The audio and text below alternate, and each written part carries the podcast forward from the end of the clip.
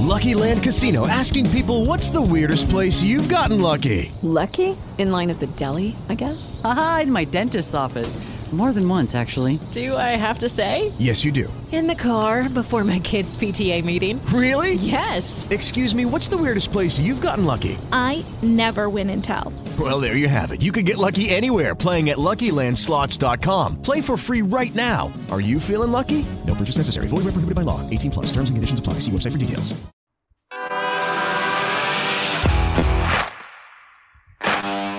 Bienvenido a Esto también es política, el podcast que habla tu mismo idioma, con Mario Girón y Miguel Rodríguez.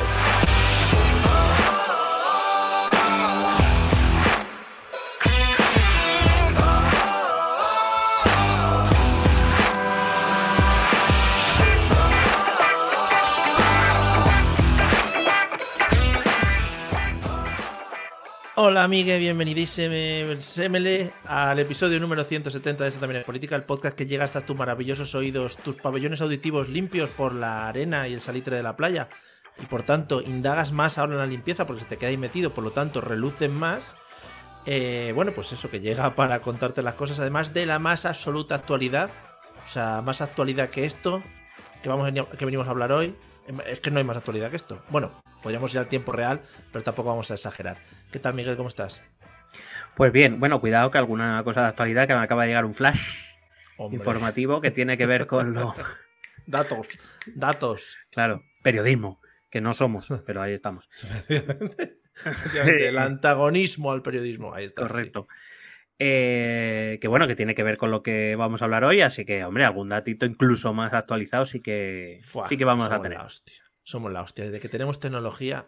Pero tú- que, e imagínate si, si tuviéramos un, yo que sé, millones, a lo mejor, ¿no? hombre, si tuviéramos una reacción, ¿no? Aquí detrás de repente giramos y esto es como un escenario y está montado y tal, y tenemos una O reacción. sea, imagínate, final- que, imagínate que tuviéramos dinero para que Ferreras trabajara para nosotros, a lo mejor. Claro.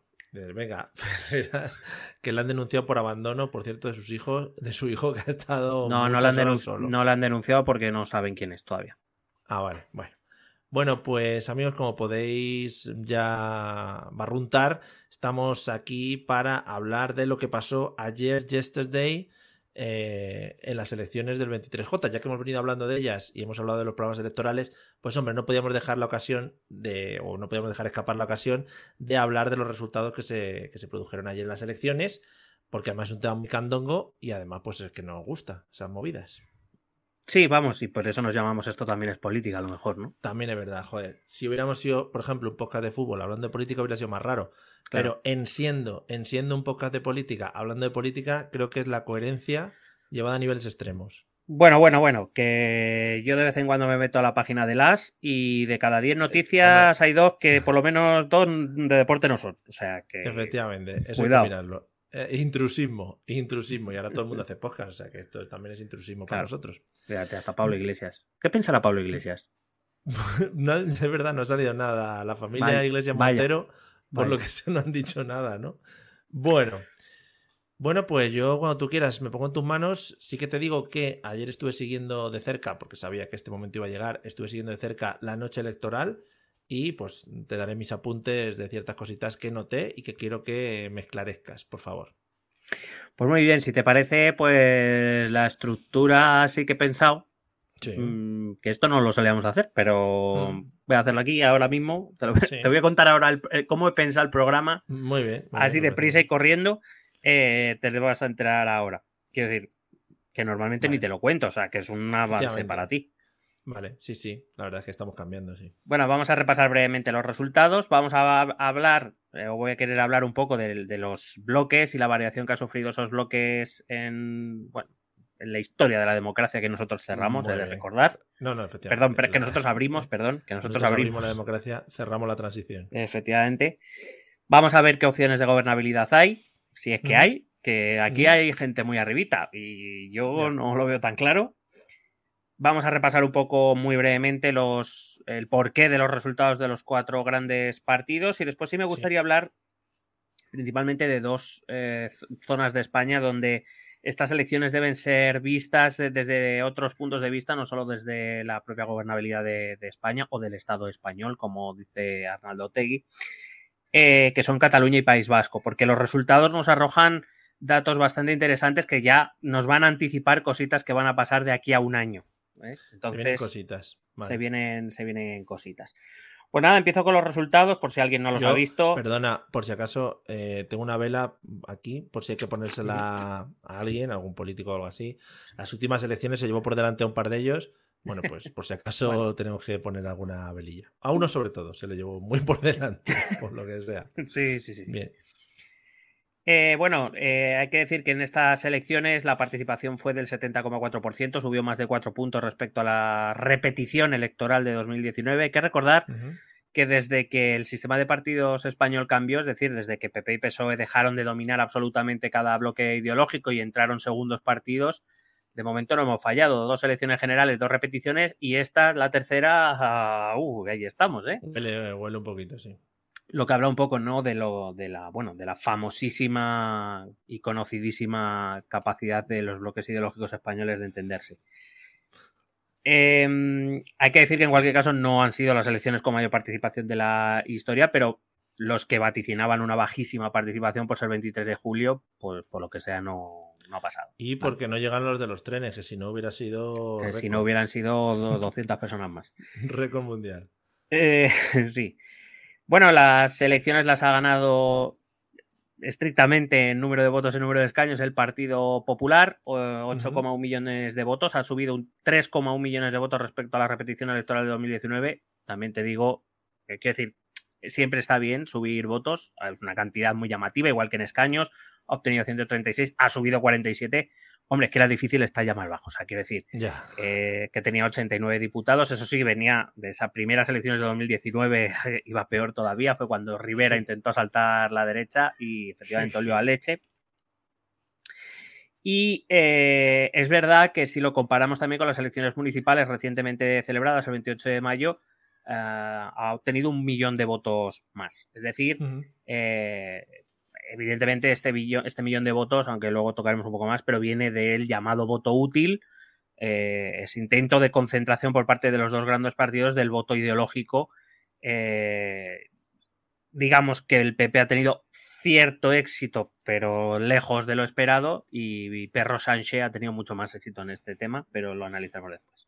Me gusta mucho Perro Sánchez. ¿eh? Sí, yo creo que le voy a llamar Perro Sánchez. O sea, No, pero no- ojalá no que todos se pusieran mejor. nombres.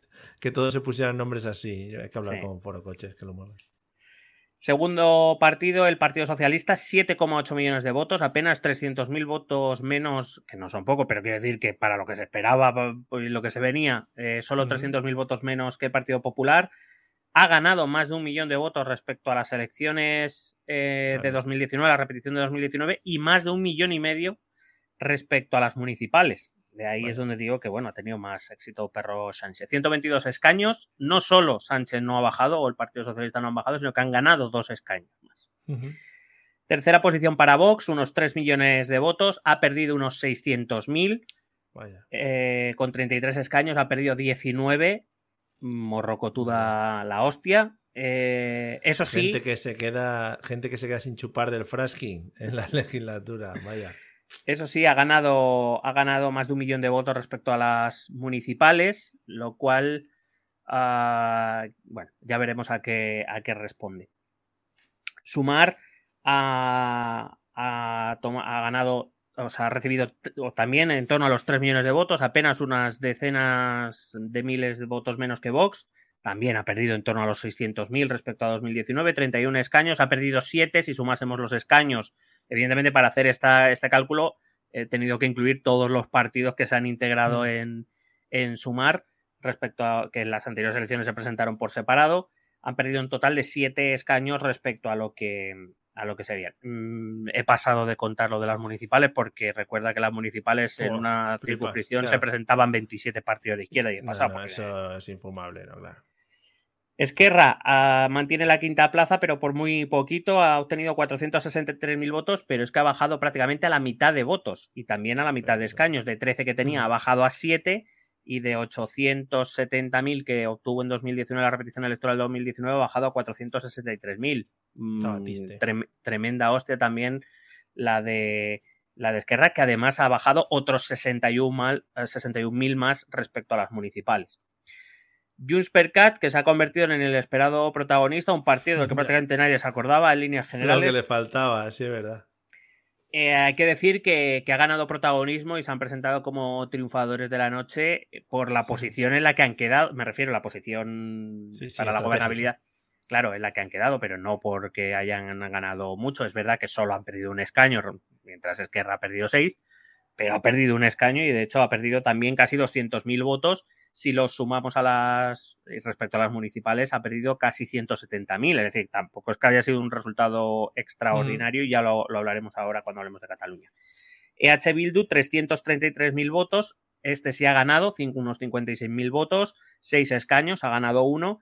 Eh, ha bajado un pelín respecto a municipales, lo cual puede tener determinado sentido, sobre todo porque estos tres partidos que te he dicho podemos incluir al Partido Nacionalista Vasco, incluso al BNG, Coalición Canaria, eh, sí que son votos más habituales en el ámbito local y autonómico, donde su electorado, digamos, más nacionalista o más regionalista, se ve más eh, llamado a las urnas en las elecciones locales y en las elecciones autonómicas y menos en las elecciones generales españolas. Eh, el PNV, 276.000 votos, ha perdido más de 100.000 votos y lo peor para el PNV es que ahora ya se confirma que H. Bildu es el partido más, es más votado, no el más votado en las generales, pero H. Bildu es un partido más votado que el PNV en el País Vasco. Cinco escaños, ha perdido uno. Eh, el BNG, que mantiene el escaño que tenía, también ha ganado unos 33.000 votos. Ah, ya lo voy avisando. El BNG ya ha dicho públicamente que, tiene, vamos, que Perro Sánchez tiene el voto del BNG sin que negocie nada, que no hace falta. Sí, llevan allí por estar, porque les gusta mucho venir a Madrid de vez en cuando, al que viene, pues ya está. Eh, Coalición Canaria, 115.000 votos. En las anteriores elecciones generales se presentaron con Nueva Canarias, que se ha quedado fuera. Digamos, se ha, conseguido mantener el escaño. Aquella Coalición Canaria consiguió dos escaños en 2019, uno para cada formación. Coalición Canaria ha conseguido mantener el suyo, no así Nueva Canarias. Eh, y UPIN que en las últimas elecciones se presentó junto a Ciudadanos y al PP en aquella fantástica idea que se llamó España Suma. Eh, bueno, es verdad que de los dos escaños que consiguió España uno era de UPN, que lo ha conseguido también mantener, pero también perdiendo votación respecto a las, a las municipales.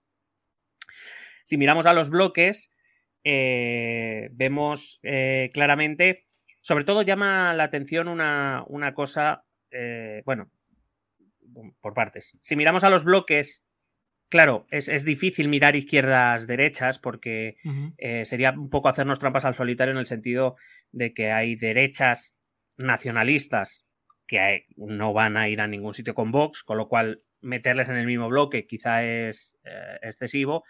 Y si bien es cierto que los partidos, es más, que esos partidos regionalistas o sobre todo nacionalistas de derechas son más proclives, son más proclives, perdón, a pactar con, el PSOE que con el PP y con Vox ahora mismo.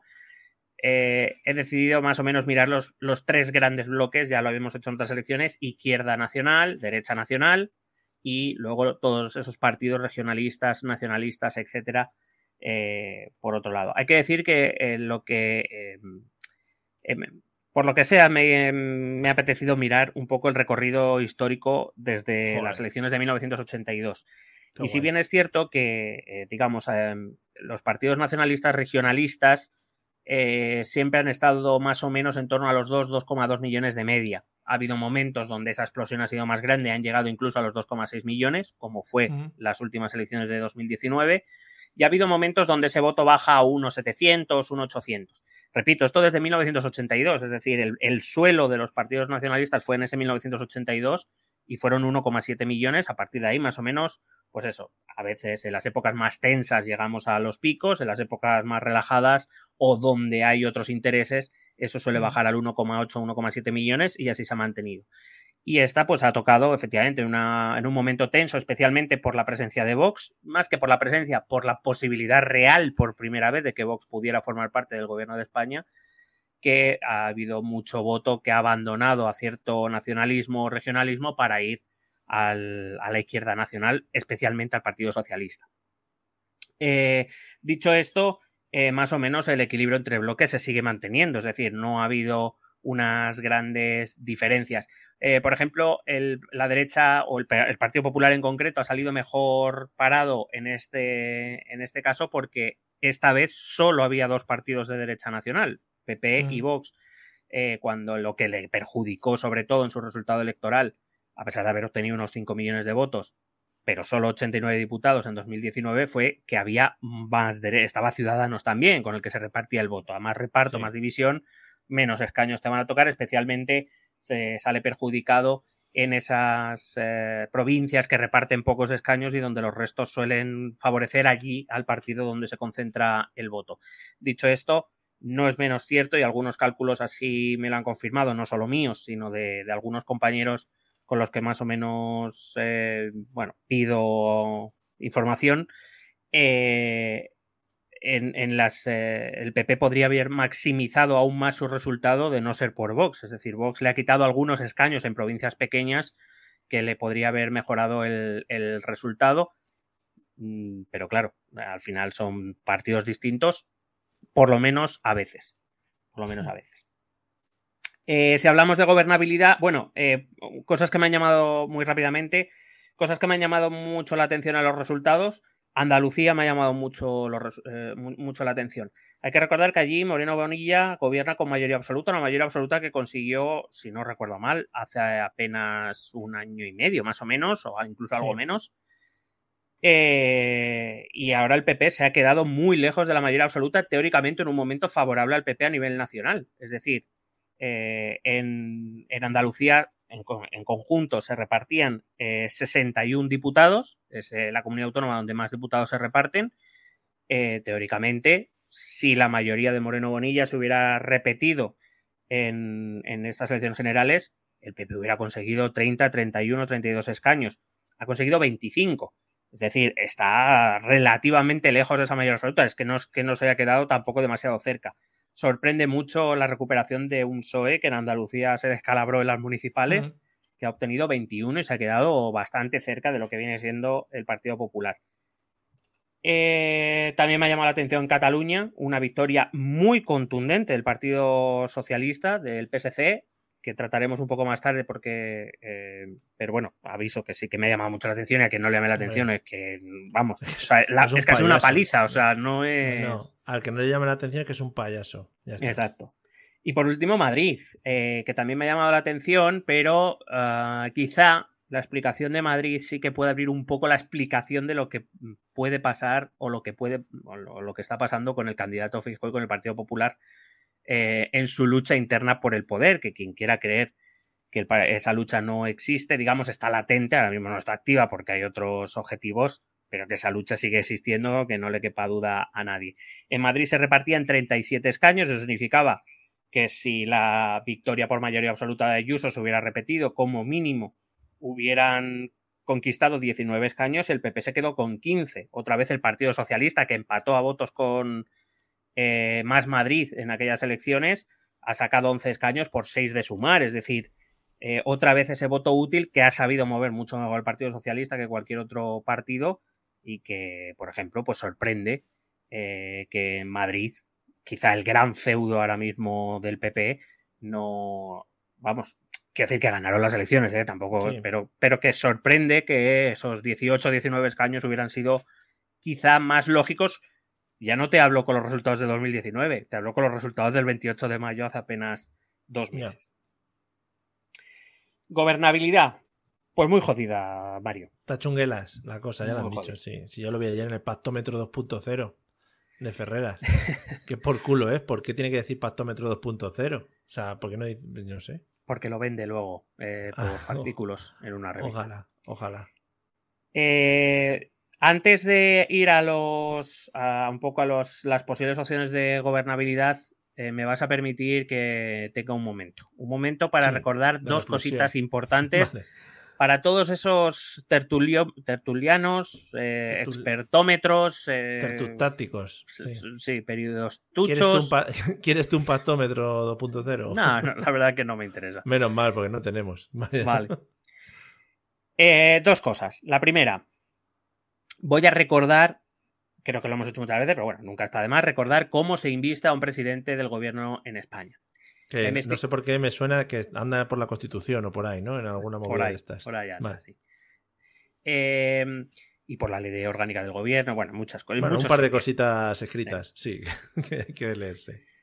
Eh, la investidura eh, corresponde en exclusiva al Congreso de los Diputados. Lo digo porque quien habla no, pero el Partido Popular ha sacado mayoría absoluta en el Senado. El Senado no valga para casi nada, señora. Eh, en este caso, para investir presidente, no es que pinte poco, es que no pinta nada.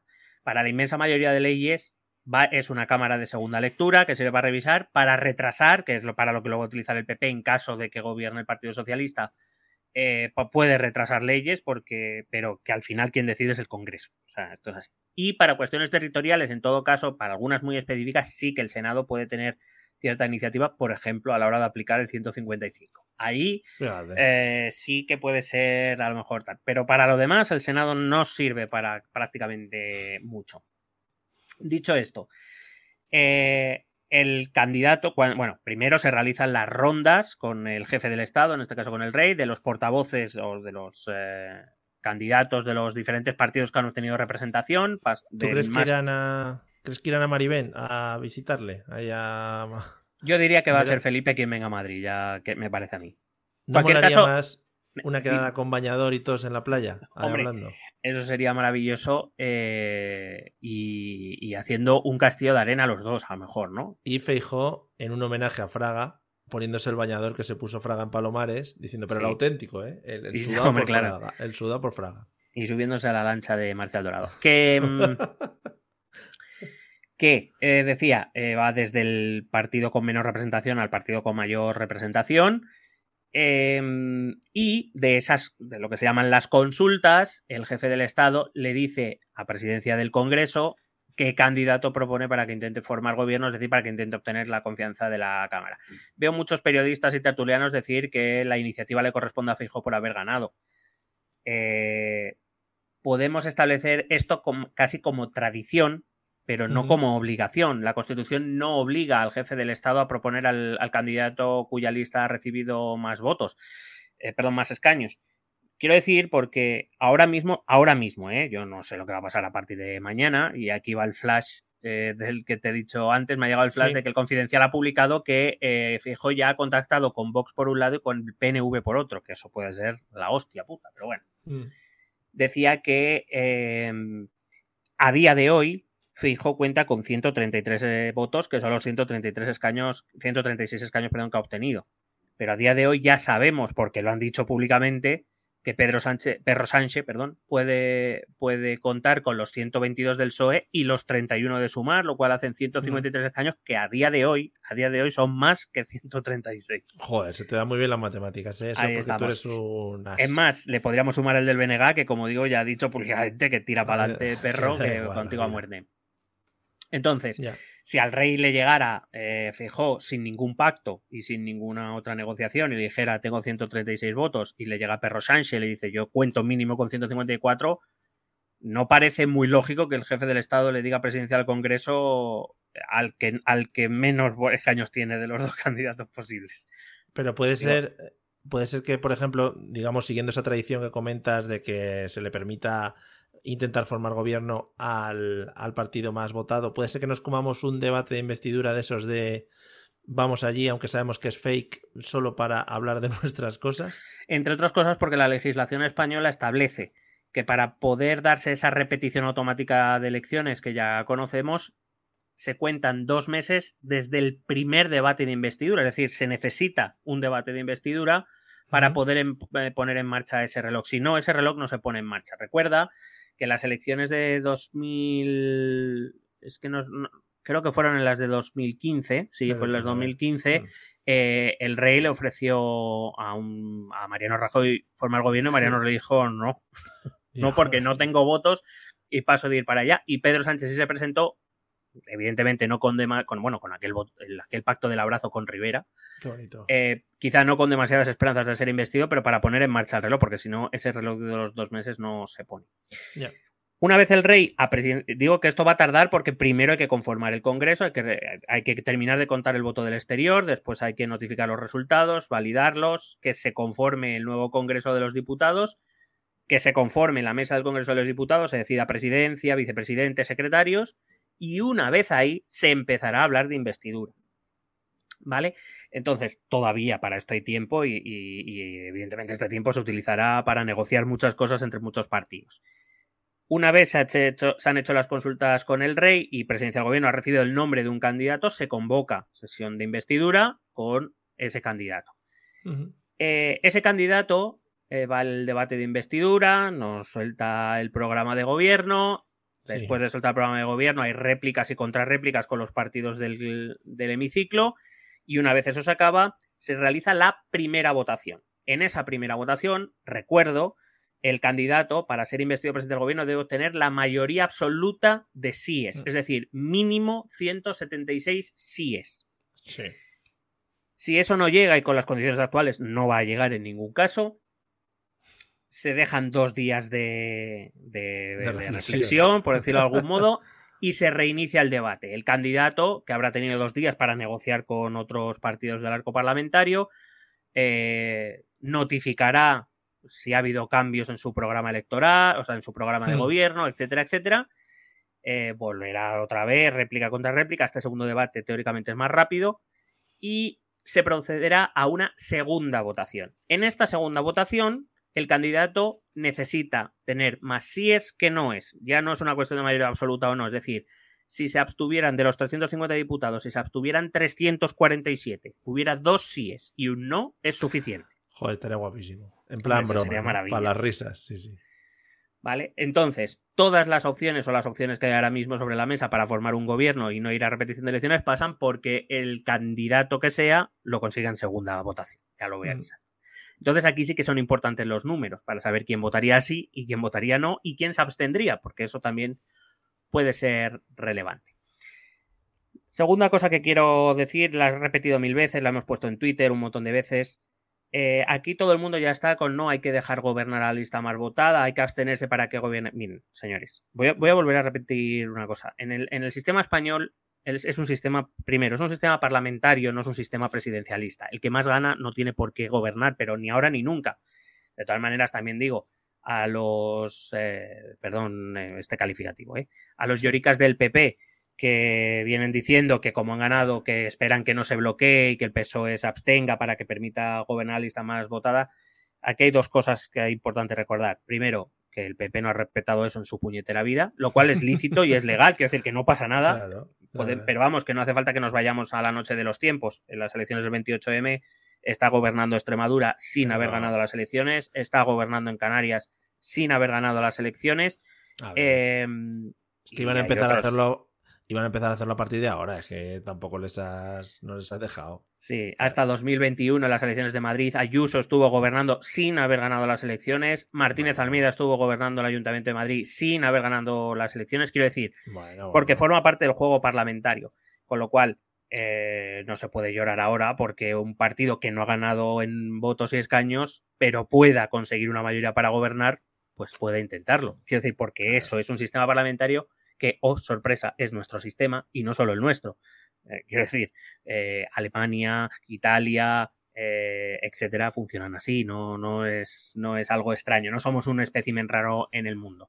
Es que también, también eh, o sea, das por hecho que se sabe todo el tema del sistema electoral y tal. Esto como Claro. cuando el Madrid, como cuando el Madrid jugaba la Copa del Rey, perdían, y decían, ah, que no hay partido de vuelta, ay, que se nos había olvidado. Claro. O sea, la paca, ¿sabes? O cuando salía Sergio Ramos después de una eliminatoria y decía, hemos merecido los tres puntos, no Sergio, que no te estaba jugando eso. Bueno, En fin. La otra cosa que quiero decir es, ¿y por qué funciona así el sistema? ¿Por qué no gobierna la lista votada? Bueno, primero, básicamente, porque lo dice la ley y la Constitución, pero sobre todo, Joder, porque lo que se- muy fuerte, sí. pero sobre todo porque para ser nombrado presidente del gobierno, quiero decir, ser nombrado presidente del gobierno no implica nada. Tú puedes ser nombrado presidente del gobierno y que no puedas Mm. gobernar. Es que Ya. parece que se nos olvida esto o se nos quiere hacer olvidar esto. Lo digo porque este discurso va lanzado para convencer a, a un determinado perfil de votante de que es muy injusto que el partido que gane no gobierne. Decía, por ejemplo, Fijó en su discurso, no, es que eh, sería la primera vez que el partido que gana las elecciones no gobierna. Y, eh, ya, eh, vamos a ver. Partimos de la base de que el, que el partido que gana, es decir, el que más escaños tiene, es el que más fácil tiene llegar a la gobernabilidad, porque es el que menos escaños necesita que el resto. Sí, ¿Vale? A partir de ahí, a partir de ahí, ahora, si alguien que no ha ganado más escaños que tú puede convencer a más gente que tú, pues es lo que hay, amigo. Es que eh, al final, eh, que la investidura responda a las mayorías del Congreso, que, se- que es la de un sistema parlamentario, responde a eso, a que el gobierno tenga que negociar una gobernabilidad. Ser investido, repito, no significa nada. Imagínate que el, el PSOE decide abstenerse por, yo qué sé, porque le ha dado un flux a Perro Sánchez, le han, da- le han Mm. puesto, le han puesto unas pastillas en la copa y eh, decide ordenar al PSOE a abstenerse y efectivamente Fijó es investido presidente del gobierno con la abstención del PSOE y puede nombrar todo mm, ministros del PP. ¿Y después qué? Sí. ¿Y después qué? Porque el efecto de la pastilla se pasa, quiero decir. Claro, eh, evidentemente, Feijóo podría ir negociando ley por ley, pero a día de hoy con la, con la, con la arquitectura, iba a decir, con la, No, con la di- disposición que se tiene en el Congreso también. plan, con la disposición, con, Sí. la, con los números que hay en el Congreso, con el número de escaños y partidos, eh, sería un gobierno Sí. tortuoso que ya te digo que no llega ni a dos años. Eso ya te lo, te lo avanzaría. Entonces, Pero, eh, por eso, por eso se buscan. Perdona. Sí. Digo, imagínate a Feijóo, pues eso, de visita por Europa, yendo a Estados Unidos. Bueno, sería precioso de ver. ¿sabes? Claro, porque la, la- aparte es, eh, vale, imagínate que Perro Sánchez eh, decide facilitar tu investidura, primero no lo va a hacer a cambio de nada. O sea, no lo va a hacer, ¿vale? O sea, esto es un supuesto, no lo va a hacer. Un girito, un girito Núñez Fijo presidente y Perro Sánchez vicepresidente. eh, no sería no lo top. creas. Decía que en este supuesto imagina, imaginario, eh, Perro Sánchez dice, vale, yo me abstengo para que tú, Feijó, puedas formar un gobierno monocolor y no permitir la entrada de Vox al gobierno. Ya, pero es que Feijó querrá sacar leyes. Y probablemente el socio más cercano, más fácil de convencer que tenga sea Vox.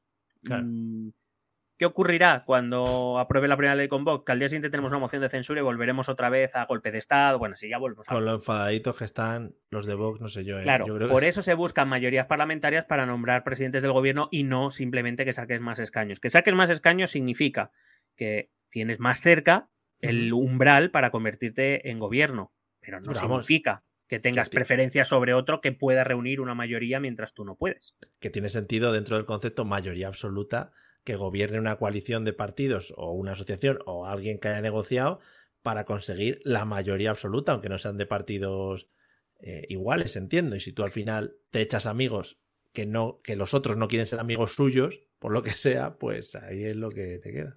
Evidentemente, partidos dispares como los que, los que ha tenido que negociar Perro Sánchez y su gobierno eh, durante esta legislatura, y si consigue camelárselos otra vez ahora en una segunda, en una tercera legislatura suya, segunda que sería un gobierno de coalición, eh, implica que para que estos partidos le den el sí o la abstención, dependiendo de lo que sea, para que le permitan investirse, para que saque adelante leyes, se negocia, se hacen transacciones, ¿vale? Yo te voto sí, pero me das esto, esto y esto, o te comprometes a hacer esto, esto y esto. Eh, claro, ¿qué pasa? Y eso es uno de los problemas cuando analizamos el resultado del PP, ¿por qué habiendo ganado las elecciones, por qué habiendo subido tanto en votos, más de 3 millones de votos, 47 escaños, habiendo ganado las elecciones? Porque el balcón de Génova ayer parecía un funeral, excepto para una. Para una, eh, para una no, pero para el resto sí. ¿no? Luego analizamos, ¿eh? porque eso es para echarle ahí horas hablando de ese balcón. ¿eh? Pues ahora, ahora voy a eso. Decía entonces que para eso vamos a observar segunda, segunda vuelta. No creo que ninguna, ningún candidato pueda obtener 176 síes eh, de primera mano, así que vamos a la segunda. Vamos a ver la opción Fijó, aquellos que ganaron.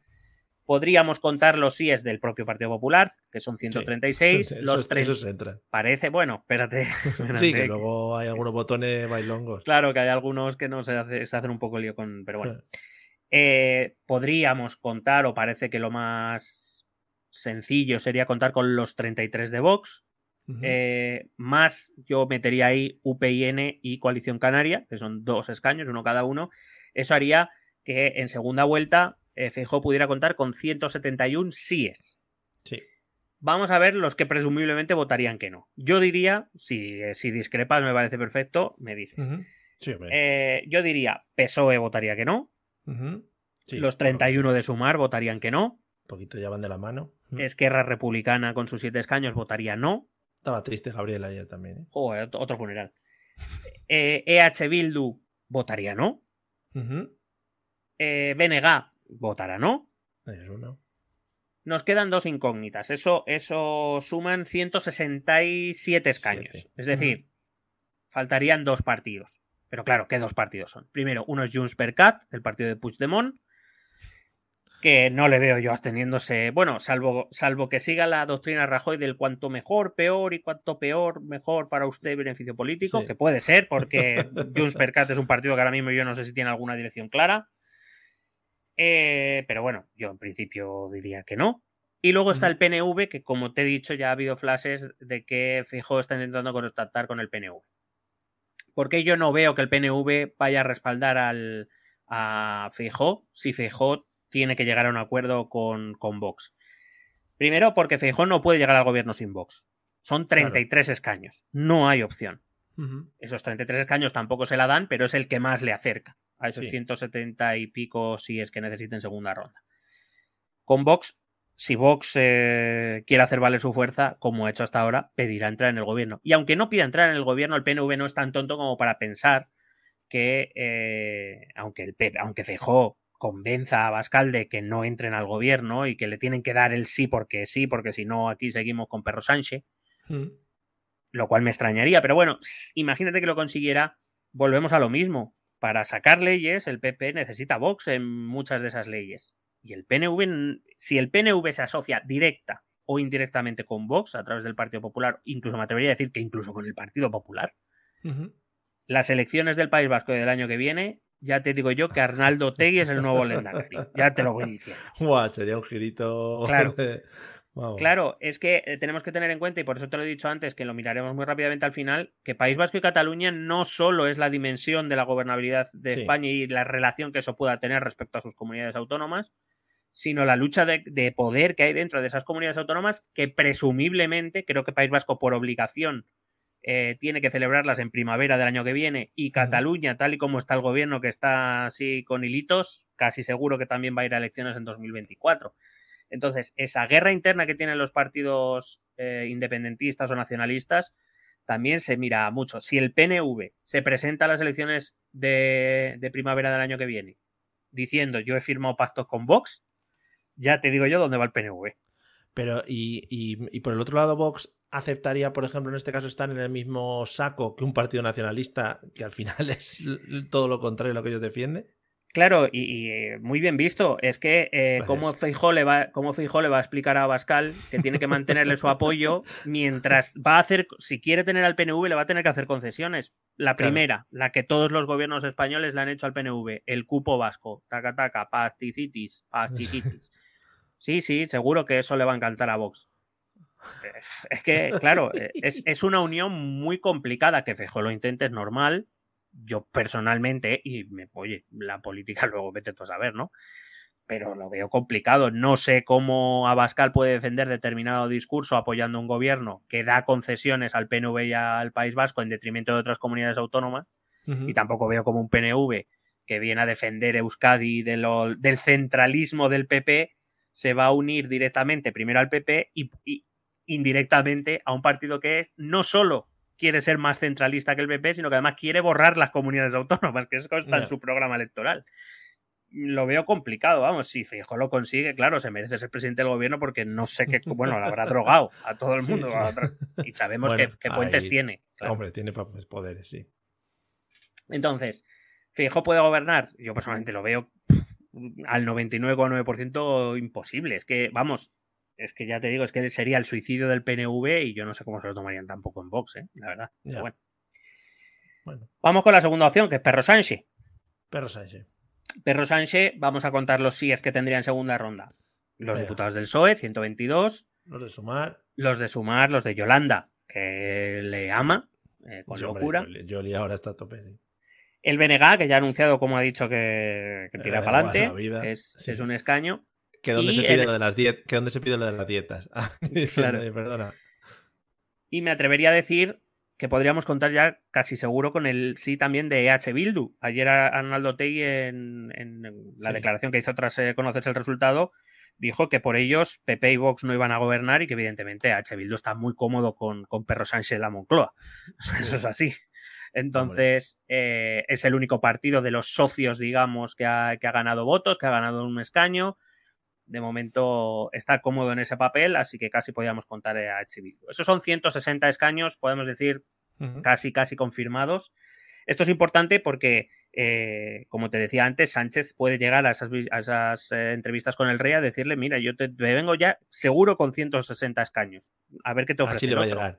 Y Claro. la boca, Felipe. Boca chancla. Es que la única forma por la que el rey puede decirle a la presidencia del Congreso, oye, el candidato es Alberto Núñez Fijo, es que vaya con un pacto ya con Vox bajo el brazo. Y habrá que ver qué voto es, qué, qué pacto es, claro.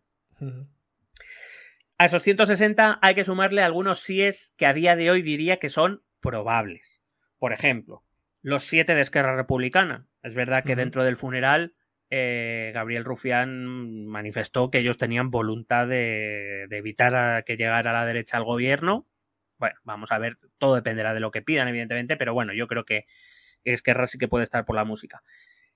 Y yo sumaría los cinco del PNV aquí. No porque el PNV esté especialmente contento con que H. Bildu se haya ganado más el corazoncito de Perro Sánchez que, de, que, que ellos. Pero claro, es que ¿cuál es la alternativa? Al final, lo que se puede producir, eso sí, es que entre H. Bildu y PNV haya una guerra de a ver quién prefiere Sánchez. Es decir, dos, dos hombres pegándose por Perro Sánchez Sí, sí, eh, y, por, de y por perro. su amor. Y es probable que también, por, por lo que te decía, ¿no? Eh, cuando EH Bildu ya ha dicho que, prácticamente va a votar que sí a- al PSOE, que va a defender que en el Estado español gobierne la derecha y la extrema derecha y demás, ¿qué va a hacer el PNV? No, yo les voy a dejar gobernar. O sea, es que te Ya. estás suicidando, repito, porque no sol, esto no solo hay que verlo en clave de, y sobre todo, no hay que verlo en, en clave de gobierno español, más allá de las tajadas que puedan sacar al gobierno español, como han hecho todos los partidos nacionalistas desde que tengo uso de razón, sino la guerra que tienen EH Bildu y PNV por ser el próximo Lendakari eh, a partir del año que viene. Eso, con estos 12, Perro Sánchez ya sumaría 172 escaños. Si damos por hecho que votarían que no, los que votarían que sea Feijó, es decir, PP, Vox, Coalición Canaria y UPN, eso suman 171. En segunda vuelta es cierto que Perro Sánchez podría ser nombrado presidente del gobierno si y esto es importante, Junts per Cat se abstiene. Entiendo que Perro Sánchez, si fuera listo, no buscaría el sí, no necesita el sí, si consigue los demás, necesita la abstención. Eso implica que lo que puede exigir Junts per Cataluña a Perro Sánchez es menor. O sea, quiero decir, Ujú. no, no Sí, puedes, sí, no puedes pedir lo mismo. sí. Claro, no puedes pedir lo mismo para que yo te vote que sí, a que yo me abstenga. Eh, ahora, ¿qué pedirá Junts per Cat? Pues. Hombre, pedirán así de primeras, ya te lo anuncio. Pedirán. Que vuelva. eh, bueno, eso de momento no ha salido, pero saldrá. Y yo Hombre. creo que por ahí sí que van a ir los tiros, ¿eh? Eh, pero vamos, lo primero que van a pedir va a ser amnistía y referéndum. Mm, Esto es así. Sí.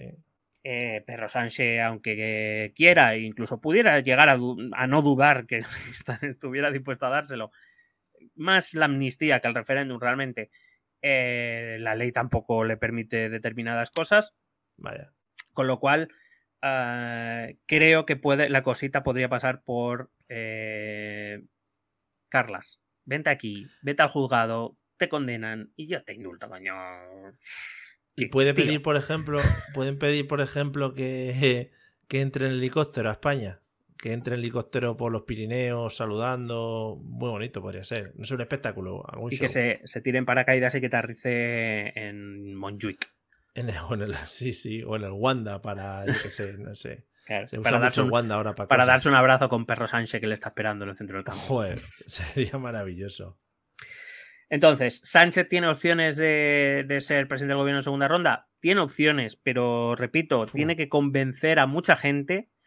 Ya. Eh, tiene. e- Es verdad que él cuenta con que todos estos partidos nacionalistas e independentistas le prefieren a él que a Feijóo en la Moncloa. Esto es así.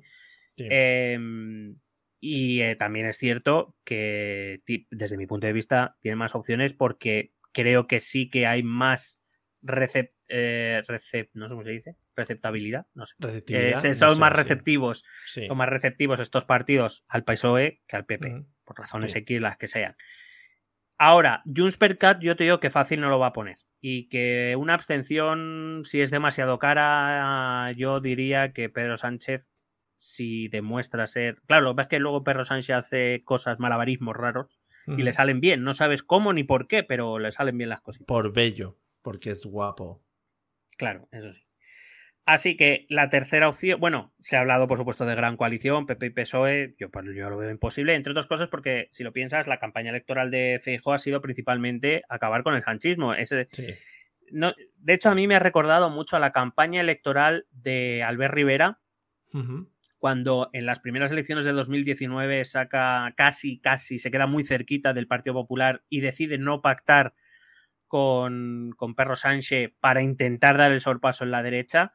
Sí. Eh, claro, se dio cuenta de que eso solo está bien para un momento, pero no es un, pro- no es un gran programa electoral. Ay, Albert, sí.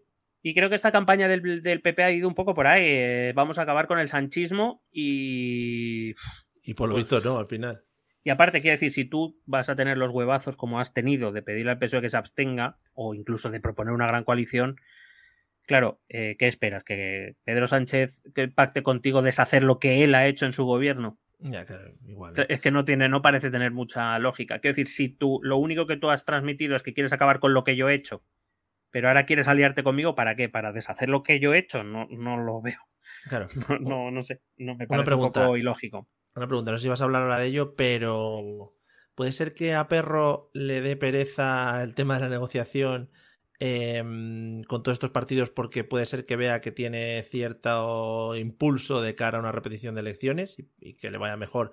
Pues yo, yo he oído comentarios por ahí que al final la estrategia que tú comentabas ahora de derrocar el, san- el, san- el sanchismo a- al final está bien para unas Perdón. elecciones El perro sanchismo. el perro sanchismo, pero está bien para unas elecciones, pero igual para la repetición, ¿con qué armas pueden venir ahora? Es decir, ya pf, es que ya no puede salirse más del tiesto.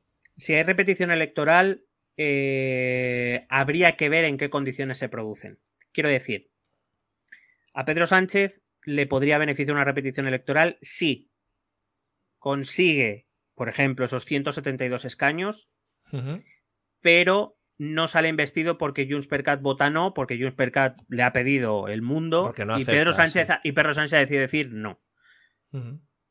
Eh, que es una forma. Al final, te- tenemos que ver un poco cuál ha sido el historial. El historial es que los últimos cuatro años, eh, Partido Socialista ha gobernado con Unidas Podemos, ha hecho pactos con Esquerra, con Bildu, con Ujú. PNV, con BNG, eh, con Compromís, con Más Madrid, eh, ha hecho pactos con prácticamente 25.321 partidos. Sí. Y realmente, porque evidentemente seguro que hay gente que se acuerda de más cosas, pero realmente concesiones graves que amenacen eh, el estado, al Estado español, esa- que es, es el miedo, ¿no? El, el pactar Sí, con sí, independentistas es porque se va a romper España, ¿no? Sí. Concesiones, los indultos a los a los juzgados por el procés, y no recuerdo muchas más grandes concesiones, digo, que se negocie con EH Bildu, con todo ese coste que tiene, con Esquerra Republicana, eh, pero grandes, grandes, grandes concesiones de estos de titular gordo, yo diría que los indultos y poco más. Entonces, eh, Pedro Sánchez ahí puede decir, miren, yo he conseguido negociar 172 escaños, durante cuatro años he estado gobernando con todos estos partidos, eh, España sigue siendo España, las comunidades autónomas siguen siendo las comunidades autónomas, no ha habido referéndum, el independentismo, y esto es cierto, en las elecciones generales está en su mínimo histórico, en, sus- en su época de mínimo histórico, eh, les hemos, hemos ganado en País Vasco, hemos ganado en Cataluña, eh, Esquerra ya no habla de referéndum porque ahora mismo sabe que no tiene la mayoría social, eh, etcétera, etcétera, etcétera. Mm, quiero decir, puede presentarse como un presidente que ha sabido manejar relativamente las ansias de todos esos partidos que iban a romper España y acabar con la Constitución. Si además se negase a dar determinadas cosas por excesivas a Junts per Cat por su abstención, mm, podría ser interesante. Eh, para el PP, uf, eh, para el PP es complicado y volvemos a, lo mismo. Mm, eh, hay que entender, por ejemplo, cuando Fijó sale ayer y dice que, él que lo va a intentar, no como Rajoy en aquel 2015, porque entiende que, eso fue un castigo duro para el PP, no en esas repeticiones, pero sí un poco más adelante. Pero es que el PP tiene un problema gordo y lo único que le puede salvar en repetición de elecciones es voto útil, pero voto útil es quitarle voto a Vox principalmente. Es verdad Claro. que la concentración le puede favorecer potenciando el número de escaños. Pero yo no sé tampoco si le darían, porque el PP tiene un problema. Y hablemos, y lo hemos dicho aquí varias veces, aunque parece que nadie quiere darse cuenta o nadie quiere verbalizarlo. El PP tiene un problema que es que no tiene partidos con los que pactar. Porque sí, al PSOE se le puede criticar, mm, se le puede criticar que, que- que pacte con Bildu, que viene de donde viene. Se le puede criticar que pacte con partidos independentistas. Pero, pero en cierta medida, todos esos partidos están dispuestos a pactar con el Partido Socialista, porque le van a sacar cosas que no te jode, claro, es que en eso, eso es pactar principalmente, es que a ver si os creéis que cuando Fijó pacte con Coalición Canaria, con UPN o con Vox, no, no le va a conceder cosas, es que la gente no da apoyos porque sí. Dicho esto, fuera de ese ámbito tan cerrado, UPN es un escaño, Coalición Canaria es un escaño y Vox, que son los 33, ¿con quién puede pactar el PP? Es que solo le queda PNV, pero, pero PNV y Vox Ya, no se llevan. no parece que se vayan a llevar demasiado bien o que no sean demasiado compatibles. Y esto es así. y El PP, este, este PP, mm, cuando decidió comerse a Ciudadanos, eh, se quitó un socio de gobierno. Es así. Sí. Eh, digamos, a efectos prácticos, le hubiera sido mucho más rentable comerse a Vox y dejar a Ciudadanos. Siendo consciente de que Ciudadanos a lo mejor en algún momento podía pactar con el PSOE, pero ¿por qué? Porque em, si su único socio es la extrema derecha y ningún otro partido, digamos, con cierta relevancia dentro del arco parlamentario quiere tener nada que ver con Vox, ya está, ahí se acaban sus opciones. No tiene con quién pactar. Es que no tiene más. Y, y por otro lado, la, la moderación de Vox, por ejemplo, podría ser una estrategia. O. ¿O crees? Eres un cachondo. A ver, estamos entrando, hay que abarcar todo el- la, amalgama de posibilidades. Yo qué sé, igual deciden, o igual en un acto, o sea, o igual en una repetición de elecciones van ya a inmolarse directamente. Yo creo que lo que han hecho ya es una buena inmolación y creo que este es el camino que van a seguir. Vale. Eh, pero bueno, ahora, ahora hablo de Vox, si te parece. Me lo Vale. guardo, acabo con este tema, con el tema de gobernabilidad. Por eso te decía que con todo lo que hemos visto, y gran coaliciones que no la veo, eh, a día de hoy, por lo menos, para mí lo opción más probable, o Perro Sánchez y Perro Sánchez al 30%, vamos a decir, y un 70% de bloqueo y repetición electoral. Repito, porque depende de Junts per Cat, que a Junts per Cat le da igual volarlo todo, que a lo mejor Ya. sí, se viene, a un, se viene a, un, a un acuerdo, pero fíjate, lo veo difícil precisamente por lo que te digo, porque el año que viene hay elecciones en Cataluña y probablemente Junts per Cat quiera decir, no, no, no, yo no, a mí la gobernabilidad del Estado español, mira, yo la he sumido en un, les he sumido en un caos. Yo, Sí. yo, yo, yo soy el que se ha mantenido firme, no como Esquerra, que ha negociado y ha pactado y ha, tran- y ha transigido y son unos blandos. No, no, los, los verdaderos independentistas somos nosotros. Esto es así. Que Pero lo mismo y- luego llega Salvadorilla y se lo funde a todos, ¿no? Sí. Claro. Y Z.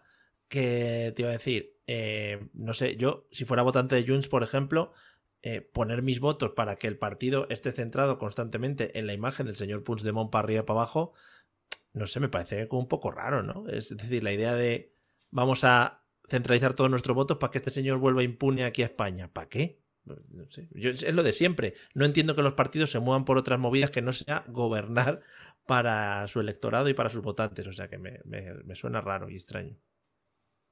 Ya, pero porque tú y yo mm, y muchos de nuestros oyentes vemos la política de manera distinta, pero al final aquí hay que partir de algunas realidades, también las hemos comentado en muchos episodios. Eh, el partido para poder hacer cosas necesita llegar al poder y una vez llega al poder necesita mantenerse en el poder. Y para llegar ahí tienes que mantener determinada línea ideológica que no siempre se corresponde con ser útil o con hacer una buena labor de gobierno. No nos engañemos, a Pedro Sánchez no le ha mantenido, o al PSOE no le ha mantenido su labor de gobierno, le ha mantenido otra cosa. Eh, a Feijóo no le han aupado a los 136 diputados por lo bien que lo ha hecho en Galicia durante cuatro legislaturas. Ha sido por otra cosa. Eh, es decir, eh, en muchos casos el voto no se mueve tanto por cuestiones racionales, o mejor dicho, por cuestiones lógico-racionales, es decir, datos de gobierno, eh, Sí, o programa em, electoral o. programa electoral, etcétera, etcétera, sino por determinados mensajes que calan en la población, ya lo sabemos, la inmensa mayoría de la población no se lee los programas electorales, la inmensa mayoría de la población no atiende a, macronúmeros, atiende a cuál es su posición y cuál es su situación económica, social, de su entorno. Eh, quiero decir, no mira muchos casos más allá o no piensa más allá. Si a mí me gobierna el PSOE y me ha subido el salario mínimo de 700 a 1100 euros, los veré con buenos ojos. Pero si Bueno, eh, yo soy un empresario y tengo que subir todos los salarios mínimos y no me da la vida y me cobran más impuestos, pues diré que Perro Sánchez es un cabrón. ¿Vale? O sea, quiero decir, em, atiende más a una lógica más local e individual que a una lógica global. Entonces, claro, ¿qué pasa? Eh, Junts per Cat se mueve por el independentismo en el sentido, digamos, son los, entre comillas, o se han autodenominado, si no, si no abiertamente, si indirectamente, se han autodenominado los herederos del, del 1 de octubre, de aquel Mm. pseudo referéndum y de aquel movimiento Que estuvo consideran- que sí, que consideran que, que Esquerra Republicana ha vendido al independentismo y que los únicos independentistas de verdad son ellos. Y eso es lo que moviliza a sus votantes ahora mismo.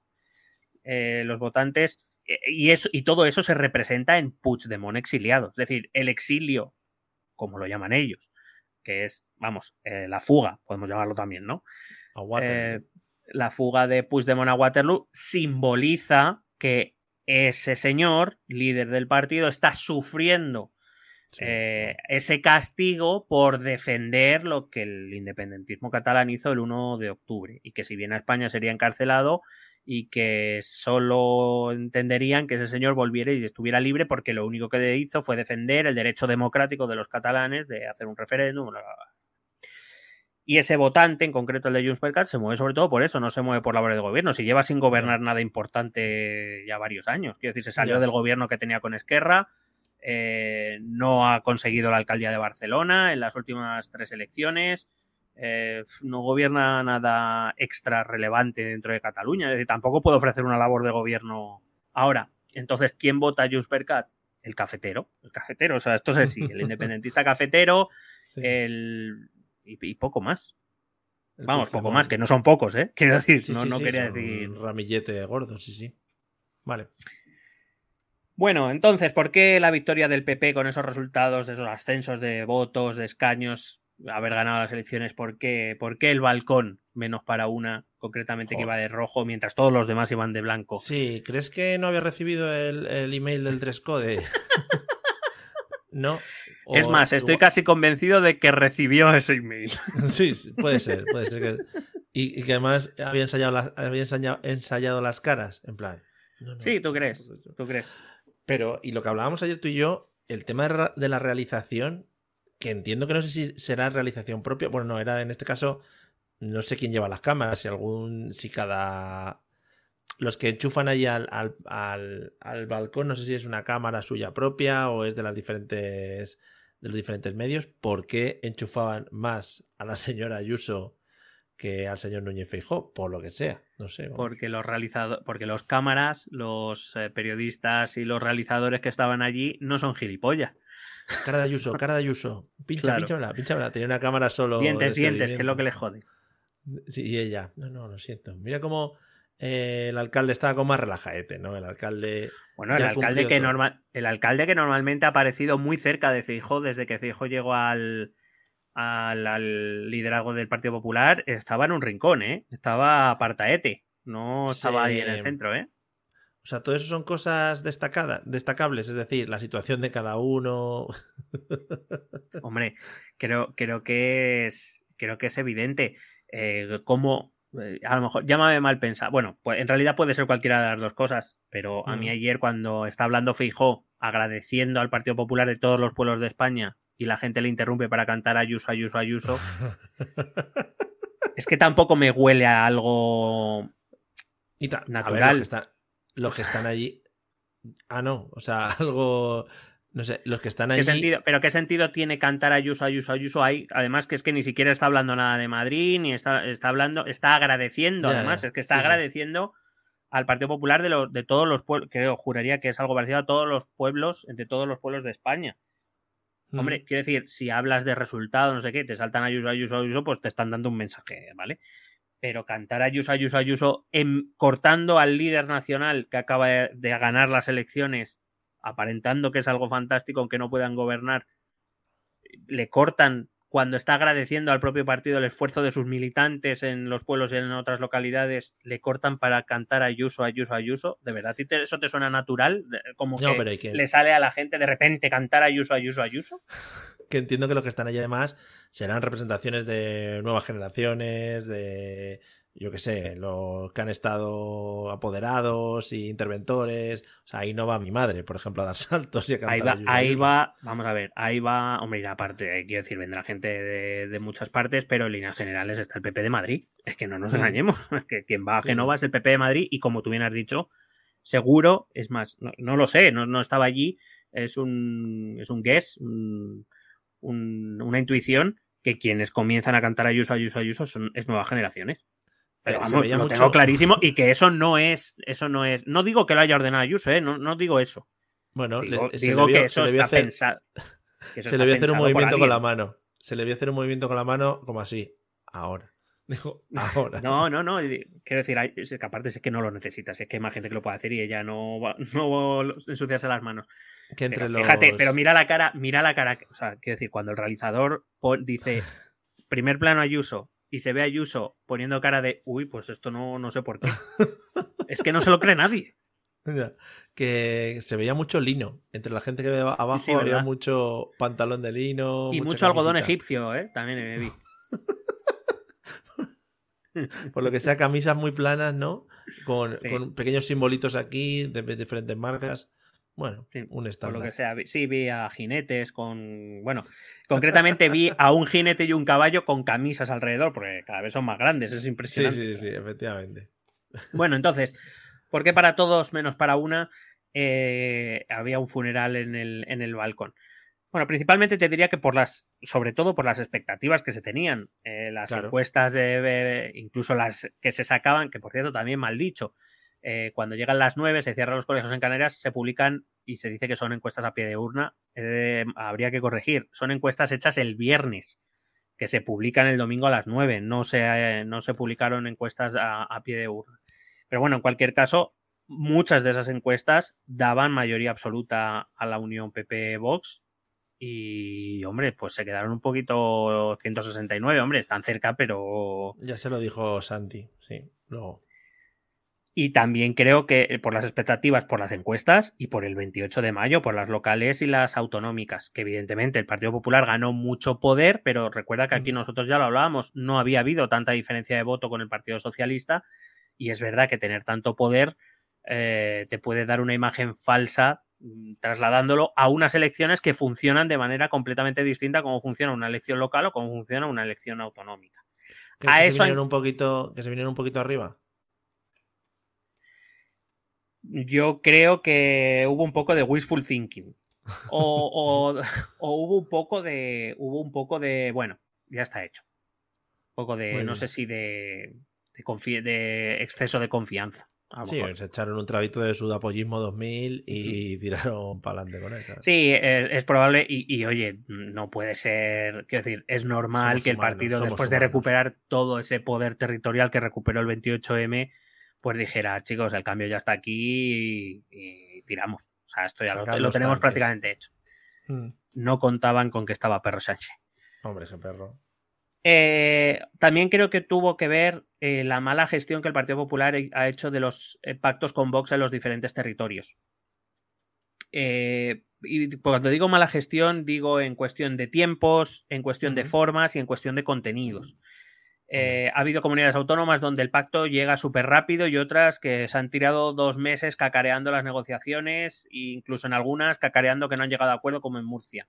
El tema de Extremadura me parece terrible para la imagen del Partido Popular. para la señora eh, Guardiola. eso en combinación con el pacto de Valencia que se hace enseguida corriendo y prácticamente todo lo que pide Vox se le concede. Eh, luego sale María Guardiola diciendo que ella no va a gobernar y de repente le llaman de Madrid y ahora sí voy a gobernar. que me he equivocado, que cuando dije no era que sí, que la, la contrario. Claro. Eh, y al final eso también te digo que crea confusión en cierta parte del votante del Partido Popular, especialmente aquel más cercano al centro. No sabe exactamente cuál es su relación con Vox y por tanto no tiene muy claro que en caso de que PP y Vox eh, sumaran, qué relación habría entre esos dos partidos. Entre otras cosas porque el Partido Popular ha dimitido en general la, durante la campaña electoral eh, y entre otras cosas de explicar cuál quiere que sea su relación con Vox. Fijo decía que, bueno, de hecho en el Partido Popular eh, se manejaban 150, 160 escaños que querían que con eso, pues bueno, ya más o menos eh, casi obligas a Vox a votarte que sí si no quieres que vuelva a salir Perro Sánchez, pero es que se han quedado bastante lejos. Y en este contexto, los votantes de centro, es decir, aquel votante del Partido Socialista que no le gusta que Perro Sánchez pacte con EH Bildu que pacte con los independentistas y que se puede plantear votar a alguien que por lo menos llega al liderazgo del PP con una imagen de moderado, como es Núñez Fijó.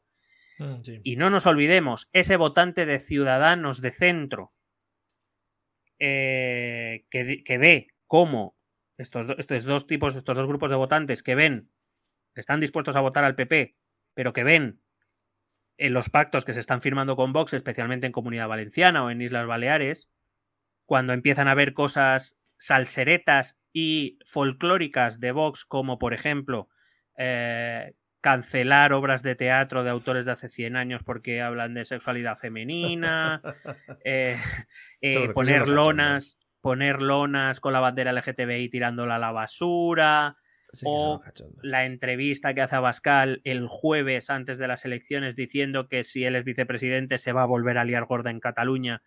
Pues a lo mejor este votante dice, pues... No, me apetece, por lo que, sea, no voy a ir por ahí. Entonces, me parece una mala gestión de todo lo que tiene que ver la relación con Vox, que no está clara y que la parte del voto centrista que podía absorber desde la abstención, desde Ciudadanos o desde el PSOE, incluso, mm.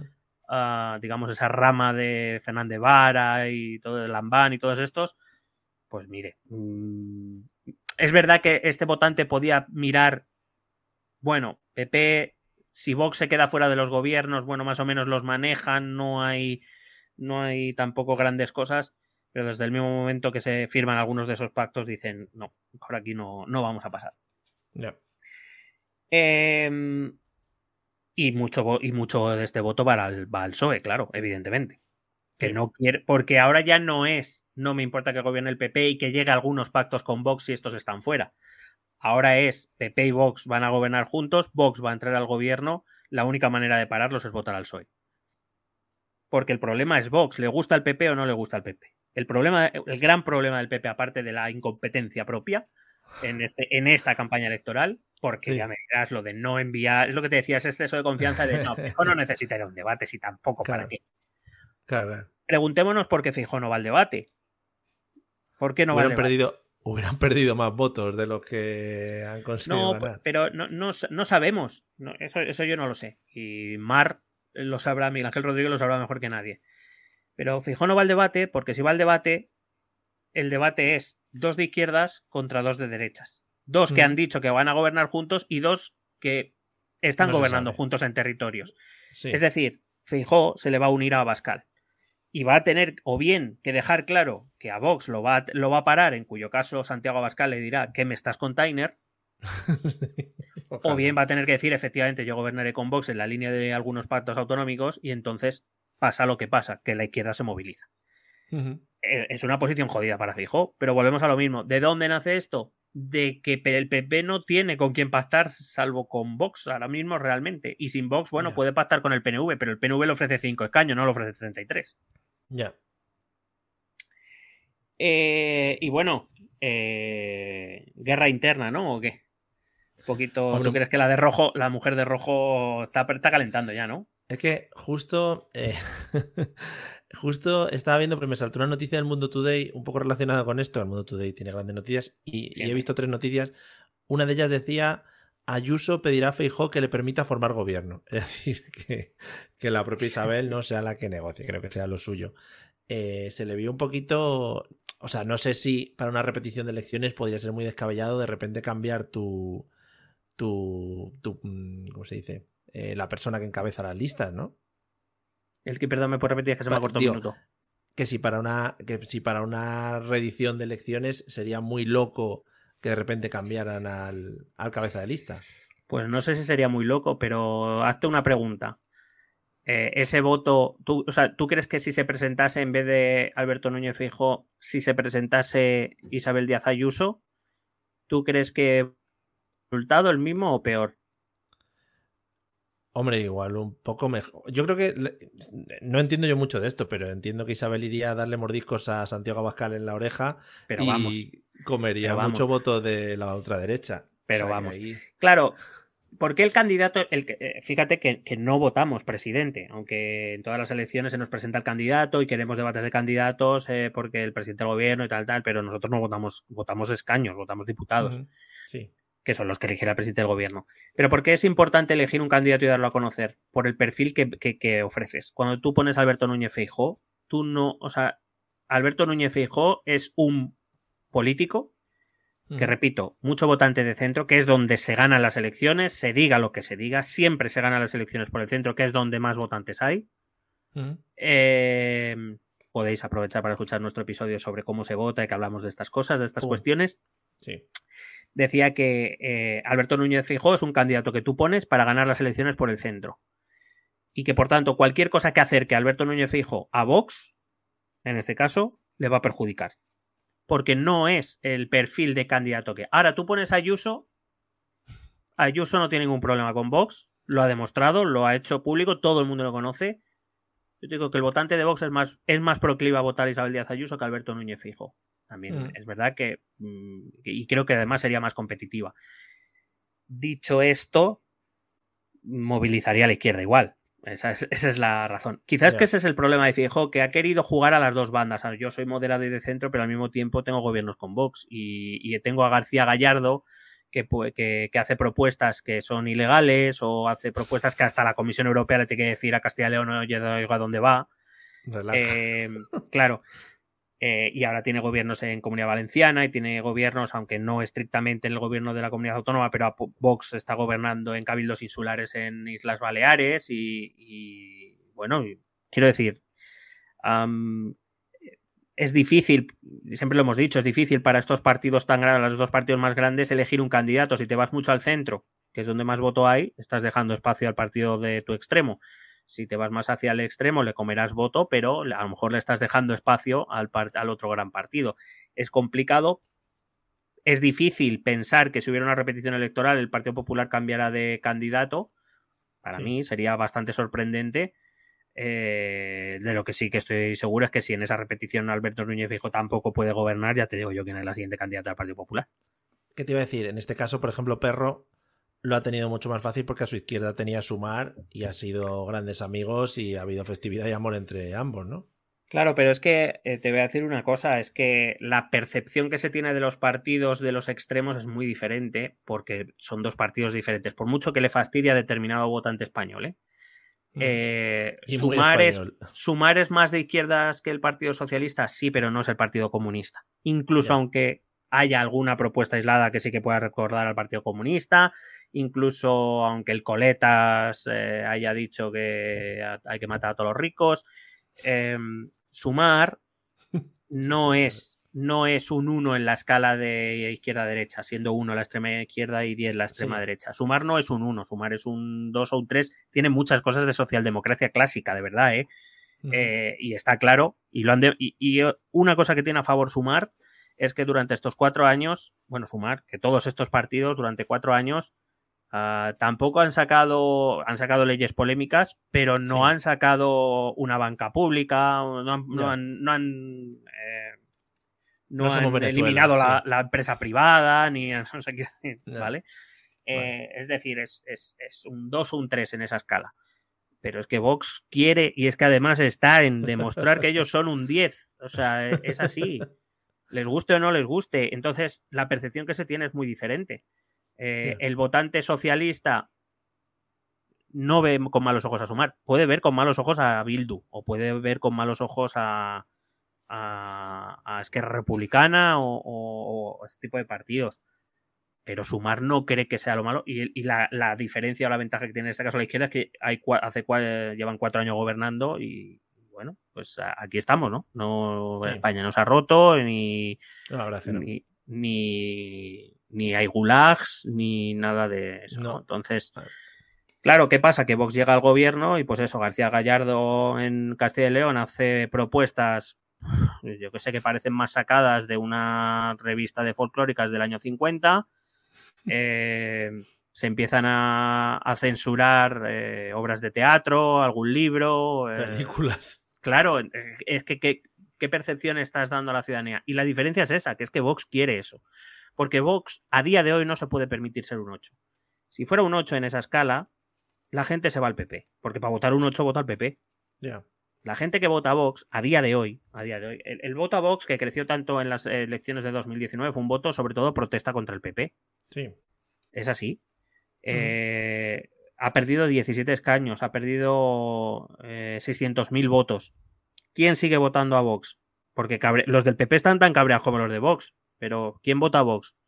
Y cada vez se irán yendo más si esta es la dinámica. Pues el que quiere mano dura, el que quiere eh, firmeza, el que quiere eliminar todo el sanchismo, pero de verdad, de raíz, Hombre, y no como el sí, PP que sigue la Agenda 2030 y estas cosas. Eh, ¿no? verdad, qué vergüenza y matar a gente y tal. Eh, te quería destacar otra noticia del Mundo Today que me ha resultado impactante. Dice tal que así. Varapalo en el PSOE, dos puntos, en un giro imprevisto de los acontecimientos, Chapote habría votado a Bildu. Esa es la noticia que, que remarcan.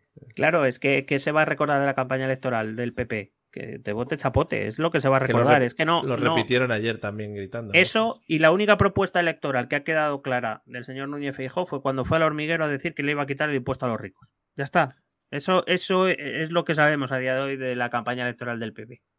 ¿No crees que ayer Por- cuando gritaban que te vote Chapote, Ayuso, Ayuso, Núñez Fijó ponía caras de en plan de "Mira, a ver, voy a hablar, relajado, relajad un poco la raja.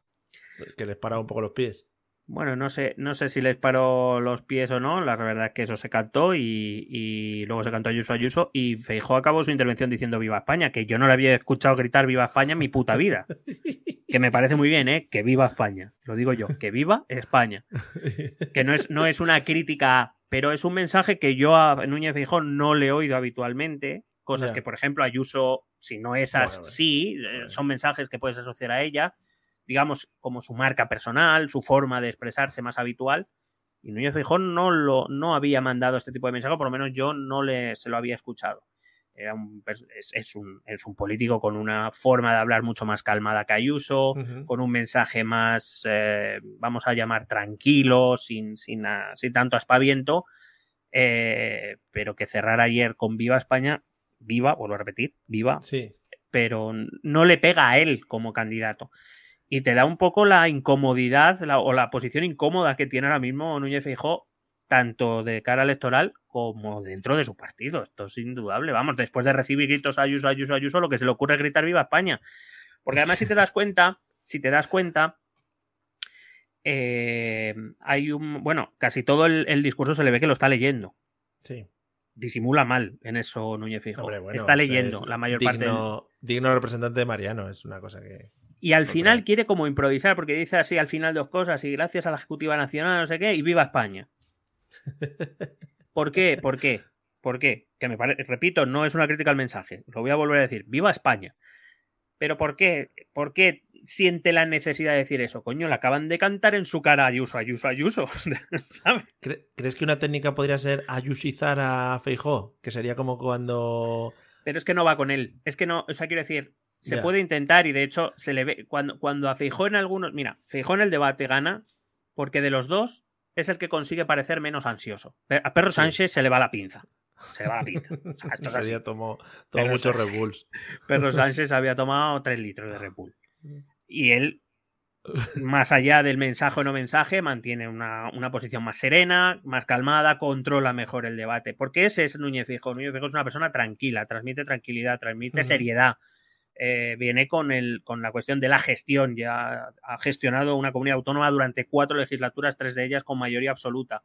Sí. Eh, es una persona calmada, de mensaje ecuánime, que no levanta la voz, que no da grandes titulares de decir de, pues eso, que no se le ocurre grit- eh, decir en una en la Asamblea de Galicia o en el Senado que te vote chapote como se hace Ayuso, ¿vale? claro, si tú de repente ves a, a Núñez Feijó, de repente que empieza, viva España, que te vote chapote, eh, Sería en plan, ¿qué le pasa a este hombre? ¿Qué le Mm, Voy a ir a por Sí. los catalanes. eh, el sanchismo es el demonio. eh, yo qué sé, eh, pero no te pega, o sea, es algo que te chirría y, espanta votantes, esto es así, porque todos tenemos una imagen de más o menos de los candidatos y de los partidos a los que votamos, una imagen que puede ser más o menos fiel, dependiendo de lo que cada uno se interese por la política, pero tenemos una imagen, cuando algo se sale de esa imagen nos chirría y nos hace desconfiar. Si yo ahora veo a Núñez Feijó, eh, pues eso, liando la, liando la parda, pues me extrañaría muchísimo. No sé si se le valdrá para algo, la verdad. Y, muchos te dirán que para hacer eso pon Ayuso, que sabe hacerlo mejor. Claro, claro, esa es la experta. Eh, que es la imagen del señor Vance vestido de, de, jovenzuelo cuando quiere entrar a, a, los sitios, tal, pues es lo mismo. Madre mía.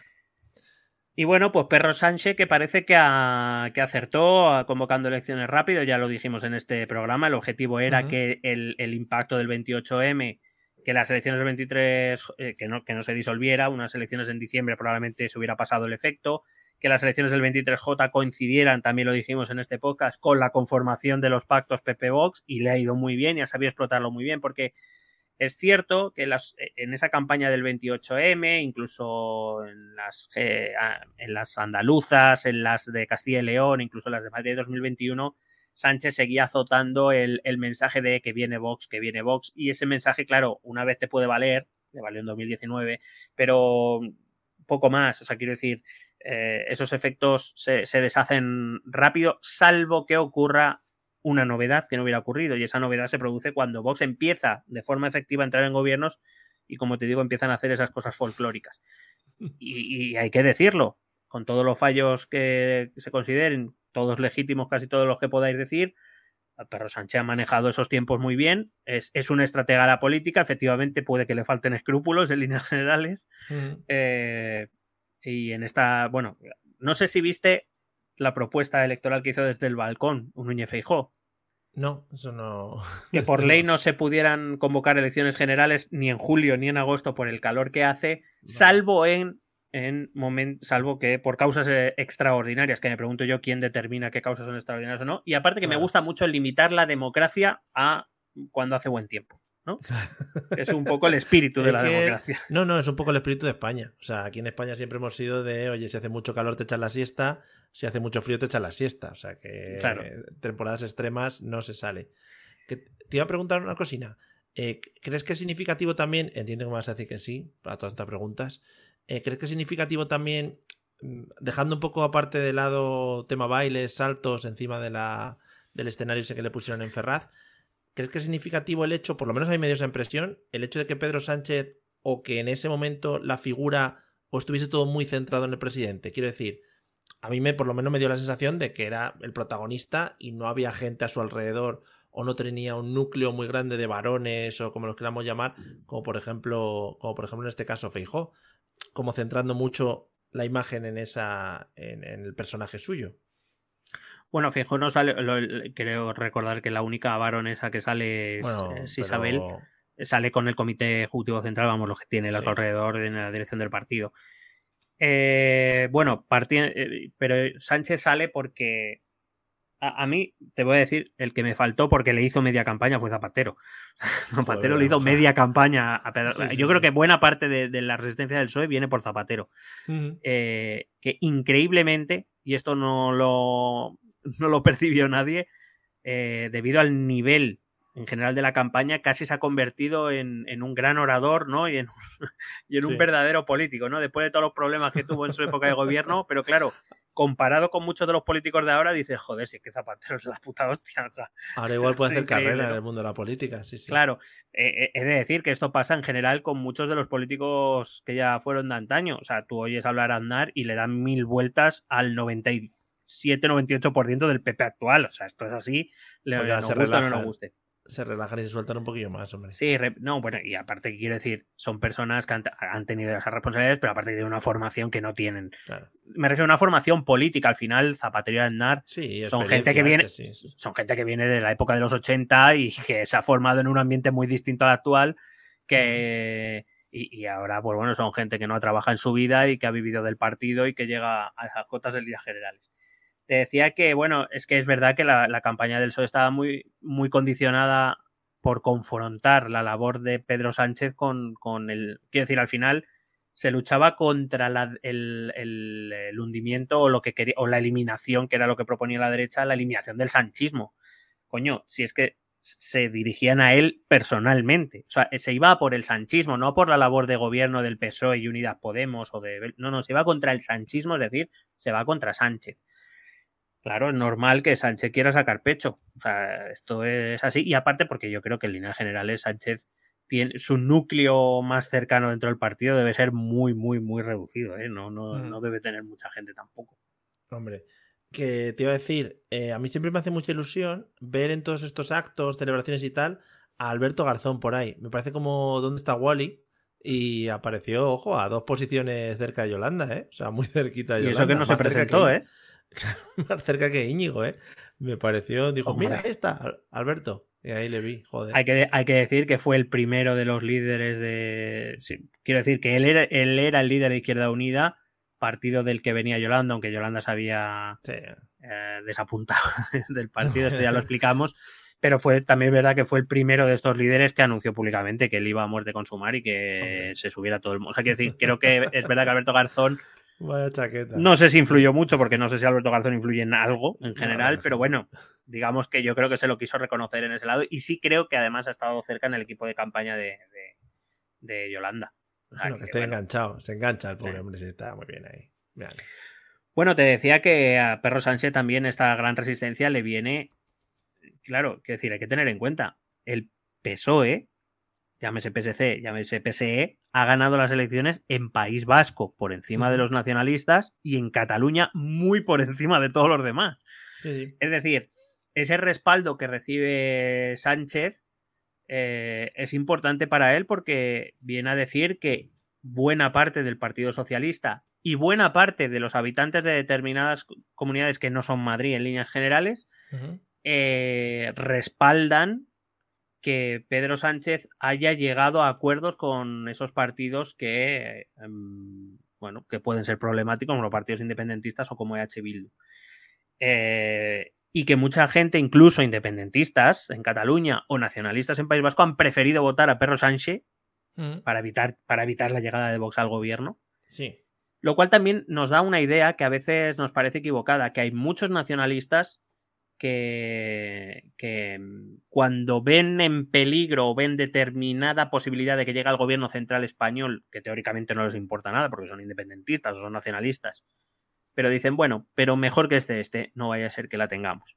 Es decir, que siendo nacionalistas o independentistas, también miran que la gobernabilidad, que quien esté en el Palacio de la Moncloa sean unos y no sean otros. Ya. Ya te digo, la victoria del PSC en Cataluña no se explica si no ha habido un trasvase de votos acojonante desde Esquerra Republicana y me atrevería a decir que alguno de Junts per Cat también ha ido para allá. O sea, así te lo digo y alguno de sumar que también habrá dicho al voto útil y, y, tirando millas. Pero ganar tanto en País Vasco como en Cataluña es un hito eh, bastante interesante para, para, un partido que no es eh, nacionalista regionalista en esos, en esos lugares. Aquellos de los de la CUP y todo eso están desaparecidos, ¿no? Sí, CUP ha perdido los dos escaños que... Pero bueno, quiero decir, lo entiendo porque porque la CUP en general en, en, el Parlamento, en el Congreso de los Diputados, más bien ha servido para um, absolutamente nada. O sea, yeah. Porque tampoco tenía capacidad de bloquear. Quiero decir, sí, a lo mejor a la CUP le das capacidad de bloquear, ellos te boicotean, eso lo hacen muy bien, pero que tampoco tenían capacidad. Entonces, pues han dicho, vamos a votar otras opciones porque estos votos no. no. Yeah. Bueno. Eh, Vox, muy bien, Vox, ¿eh? Fenomenal. Ojo, también comentando un poquito la disposición en el discurso de Abascal, eh, parecía aquello, aparte de la seriedad y tal, un ejército muy bien formado, con su líder al frente, todos detrás formando muralla. Me faltó Javier Ortega a mí, supongo que estaría de puerta en el, en el garito, que le pega mucho. Eh, pero bueno, oye, que, que, muy bien todos uniformados, también muy rectos el ¿cómo se llama el, el, el, secretario general o el portavoz? ¿Cómo se llama? ¿El Garrigas este? Ignacio Garriga, Garriga. Iba vestido igual que Santiago Abascal, puede ser. Eh, llevaba el mismo traje. Es que quedan para comprarse la ropa juntos. Joder, ojalá, ojalá. En el primar. Pues nada, pues eso. Esa es mi apreciación. Bueno, Vox ha sido uno, eh, uno de los, bueno, para mí el gran derrotado junto con Esquerra Republicana en estas elecciones. Ha perdido 19 escaños, si no recuerdo mal. 19 escaños, que de pronto de 52, de poner en un aprieto al PP a 33. Sigue siendo tercera fuerza, lo ha salvado, pero por pocos votos a, a sumar. Y el problema es, bueno, el problema, la cuestión es, Vox en esta campaña, y lo lleva haciendo varios meses, lo que quiere es marcar distancia con el PP. Eh, entienden que em, ese voto de descontento que recibió en 2019, y creo que lo entienden bien, iba a regresar al PP en mayor o menor medida. Ellos decían que esperaban una caída. Yo, sinceramente, creo que no una caída tan grande en líneas generales. Podías esperar algo perder 8 o 10 escaños, no casi 20. Eh, efectivamente, creo que le ha perjudicado la, la, llamada al voto, al llamado voto útil, que es concentrarlo en el partido mayoritario, en este caso al PP, y creo que se ha perjudicado, creo que se ha pegado, creo que se han hecho un Froilán, creo que se han pegado un tiro en el pie ellos solos, eh, afrontando una campaña, porque una cosa es querer diferenciarte del PP, y está bien, otra cosa, otra cosa es eh, querer parecer, yo que sé, Tony Montana. No, son cosas completamente distintas. Y el problema, o para mí la mala decisión, la toma Bascal cuando decide entregar eh, la, la, campaña, la comunicación y la campaña electoral al ala, que parece que estoy de coña, al ala más radical de Vox. Sí, en Vox también hay, hay dos almas. Dentro, de lo, dentro de lo que es Vox hay dos almas. Eh, si te acuerdas en la escala que te decía del 1 al 10, siendo 10 de la extrema derecha, está el ala del 9 y el ala del 10. Y para mí el error, para mí el error es entregarle eso a, la, campaña electoral, la comunicación y la estrategia de partido al 10. A los del 10 que son eh, Buxade, que es, mm, es un pirómano con cerillas. O sea, Buxade me parece uno de los personajes políticos más peligrosos de este país. Eh, al tal Garriga, que bueno, Mm, se bajó del estrado un día y a calentarse con uno. efectivamente, el que se baja a darse de guantadas eh, con la gente y a García Gallardo, que es el vicepresidente de, Castilla y León, que, bueno, que básicamente no sirve para nada. Por ejemplo, para que te hagas una idea, Vox en Castilla y León ha bajado de cinco diputados que consiguió en, en 2019 a un diputado que ha conseguido en estas elecciones. Es decir, eh, y la entrada en los gobiernos, la gestión que ha hecho, esto. Y, por qué? Porque quieren marcar perfil propio y perfil duro. Eso de llegar y decir, mm, esta obra de teatro no se va a hacer, eh, este concierto no se va a dar, eh, a la de las tetas múltala. bueno, pues esto un poco, esta neocensura desde que ha llegado el gobierno, es por supuesto a las banderas LGTBI y todo este tema. ¿Eso marca perfil propio respecto al PP? Sí, pero también pone en complicación al PP, porque el PP si formas gobierno con ellos, no sé si estás validando ese mensaje, pero desde luego eres partícipe si no lo contradices públicamente.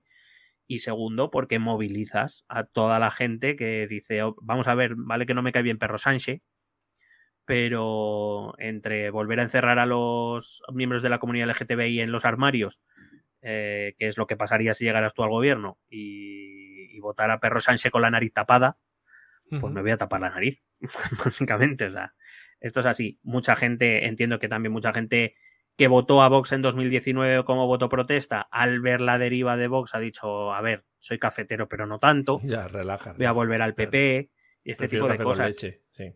Claro, el problema es cómo se sale, cómo se sale de esa dinámica, porque ha tenido ejemplos. Ha tenido el ejemplo de Podemos, cómo se fue diluyendo después de conseguir 71 diputados por ser la izquierda más izquierda como Ciudadanos, que teóricamente era un partido de centro, fue a gobernar la derecha y también salió esquilmada, y a, Vox le va a pasar lo mismo. Y al final, lo que ocurre es que en tiempos tan polarizados y con elecciones tan cerradas, lo que ha ocurrido es que ese bipartidismo que llegó a tener menos del 50% del voto y de los escaños en 2019, resulta que ha regresado o ha vuelto ahora a tener un 70% de los escaños. Todavía no hemos vuelto y, va, a tardar mucho tiempo en llegar a, aquel bipartidismo nuevamente, donde entre PP y PSOE se repartían el 90% de todo.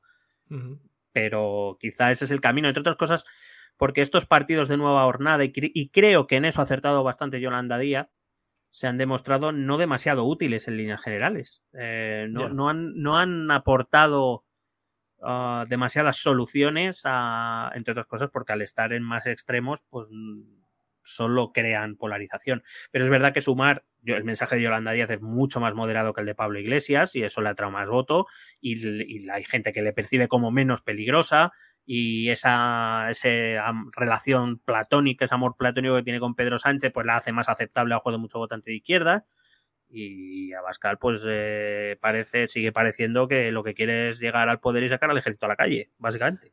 Que te iba a decir, se ha hablado mucho de, pues eso, de alguna acción rollo trampistas, eh, de que podríamos tener incluso nuestro propio cabeza de búfalo entrando al Congreso de los Diputados. Pero que sea de toro, pero que sea de toro. Claro, de toro, efectivamente. Es una cosa que tendremos que ver también en un futuro, a ver qué mm. pasa por ahí.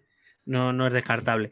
En cualquier caso, bueno, pues ese alma de, de Vox, el entregar la estrategia del partido a esa, a esa alma más radical, la de Buxade, pues eh, para mí ha sido un error, un error claro. Por cierto, por si alguien se lo pregunta, el otro ala de Vox, que es menos radical, no voy a decir más moderada, más menos radical es la de Espinosa de los Monteros y Rocío Monasterio, el matrimonio eh, pues que, había, dominado el partido hasta lo hace un año más o menos. El otro día Espinosa de los Monters, que no veas, menos gritos. Pero bueno. Es, lo normal, también entiendo, en un meeting de... o sea, si tú vas a un meeting de Vox y te quedas sin tus grititos y esas cosas, te queda raro. Sí, pero Vox, Vox eh, si bien es cierto, evidentemente desde la izquierda siempre se ha sido percibido como un partido peligroso, desde la derecha o desde ese centro derecha o derecha más moderada, no... Bueno, eh, incluso, eh, pues Ayuso había demostrado que a Rocío Monasterio esa parte del partido la podía tener un poquito más atada, era un poquito más razonable, a lo mejor no mucho, pero un poquito más razonable. En el momento que Abascal decide apartar de la portavocía del, del, partido a Ortega Smith y poner a Garriga y darle la estrategia a Buxade, ahí cambió todo y eso fue hace un año y los, fue cuando se tiene que negociar el pacto de Castilla y León para entrar en el gobierno. Cuando se cambia esa estrategia, si te acuerdas que la hemos hablado aquí, de empezar a apoyar gobiernos del PP desde fuera, pero sin entrar en gobiernos, que era la estrategia apoyada por Espinosa los Monteros y Rocío Monasterio, se pasó a, no, no, ahora ya queremos entrar en los gobiernos, que es la estrategia impulsada por Buxade, y, y a partir de ahí, eh, pues bueno, ya hemos visto el resultado. Pues sí, pues ahí queda. Y nada, acabo ya, pues Sumar estaba muy contentos, a pesar de que habían perdido votos, pero, pero siendo, siendo un poco eh, conscientes de que su situación era complicada, eh, que el voto útil se va a concentrar en el PSOE y que, pero bueno, han obtenido buenos resultados, han sido la segunda fuerza de Cataluña, también por encima de los independentistas, eh, han obtenido un buen voto en Madrid.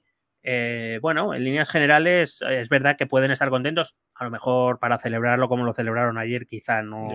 Es, verdad que salieron a festejar que no iba a gobernar la derecha, lo cual. Igual también. Eso lo podríamos aplicar a todos los partidos, ¿no? El festejar. Bueno, ya, ya, lo hemos dicho, este podcast, eh, para este podcast, las celebraciones estas postelectorales son un poco de vergüenza ajena. Totalmente. En general, pero bueno, ya que se celebra, por lo menos celebra por algo que hayas conseguido tú, ¿sabes? El, pulpo, el pulpo pinchando canciones en Génova 13 ahí. Mm, en realidad, porque era una imagen disonante, ¿no? O sea, se tenía que ver al pulpo pinchando, pero a María Jesús Montero del Peso bailando y a, Begoña, la esposa de Pedro, que estaban bailando como si estuvieran en la fábrica. O sea, era un poco disonante en general. Sí, sí. Y Santiago muy enfadado, muy enfadado. O sea, ese sí, y por cierto hizo una, hizo una profundísima autocrítica de por qué Vox eh, tiene menos votos. De hecho, no hizo ninguna y lo único que dijo fue, eh, bueno, ahora ya Fijo ya tiene lo que quiere, que es la, posibilidad de, pactar con el Partido Socialista. Enhorabuena, sabes leer la política nacional como nadie. Y bueno, pues eso, lo último, eh, bueno, quiero decir, volviendo a sumar muy rápidamente, es para estar contentos, sí, o sea, quiero decir, hubo momentos, bueno, igual que el PSOE, el PSOE hubo momentos en que las encuestas le daban por debajo de los 100 y la mayoría en los últimos días le daban 108, 110, ha obtenido 122. Eh, yo cuando vi el inicio del recuento y empezaba en 133, digo, joder, ya verás que hostia, cómo va a empezar a bajar y empieza a pasar el porcentaje y no baja y no baja y empieza a bajar uno, dos. Digo, joder. Y sumar un poco igual, sumar se ha quedado muy cerca el número de votos de Vox en ser la tercera fuerza más votada y se ha quedado dos escaños, es decir, ha perdido escaños, ha perdido votos, pero para lo que se podía prever. Al final, esto pasa en todas las elecciones. La mayor o menor alegría de los partidos viene por las expectativas que se tiene desde antes. Y las expectativas de sumar el peso eran, pobres en líneas generales y las de la derecha eran muy buenas y ha ocurrido un poco lo contrario. Así que, bueno, eh, entiendo que estén contentos, pero yo qué sé, tampoco era para montar el fiestote que montaron ayer. No, eh, Teniéndolo ya pagado, también te digo. Sí, no, no, eso sí. Y teniendo a la gente allí, ¿no? Que, Claro, es que al final irse para casa así con un triste adiós, pues hombre, un poquito de fiesta. Claro, eh, entonces, bueno.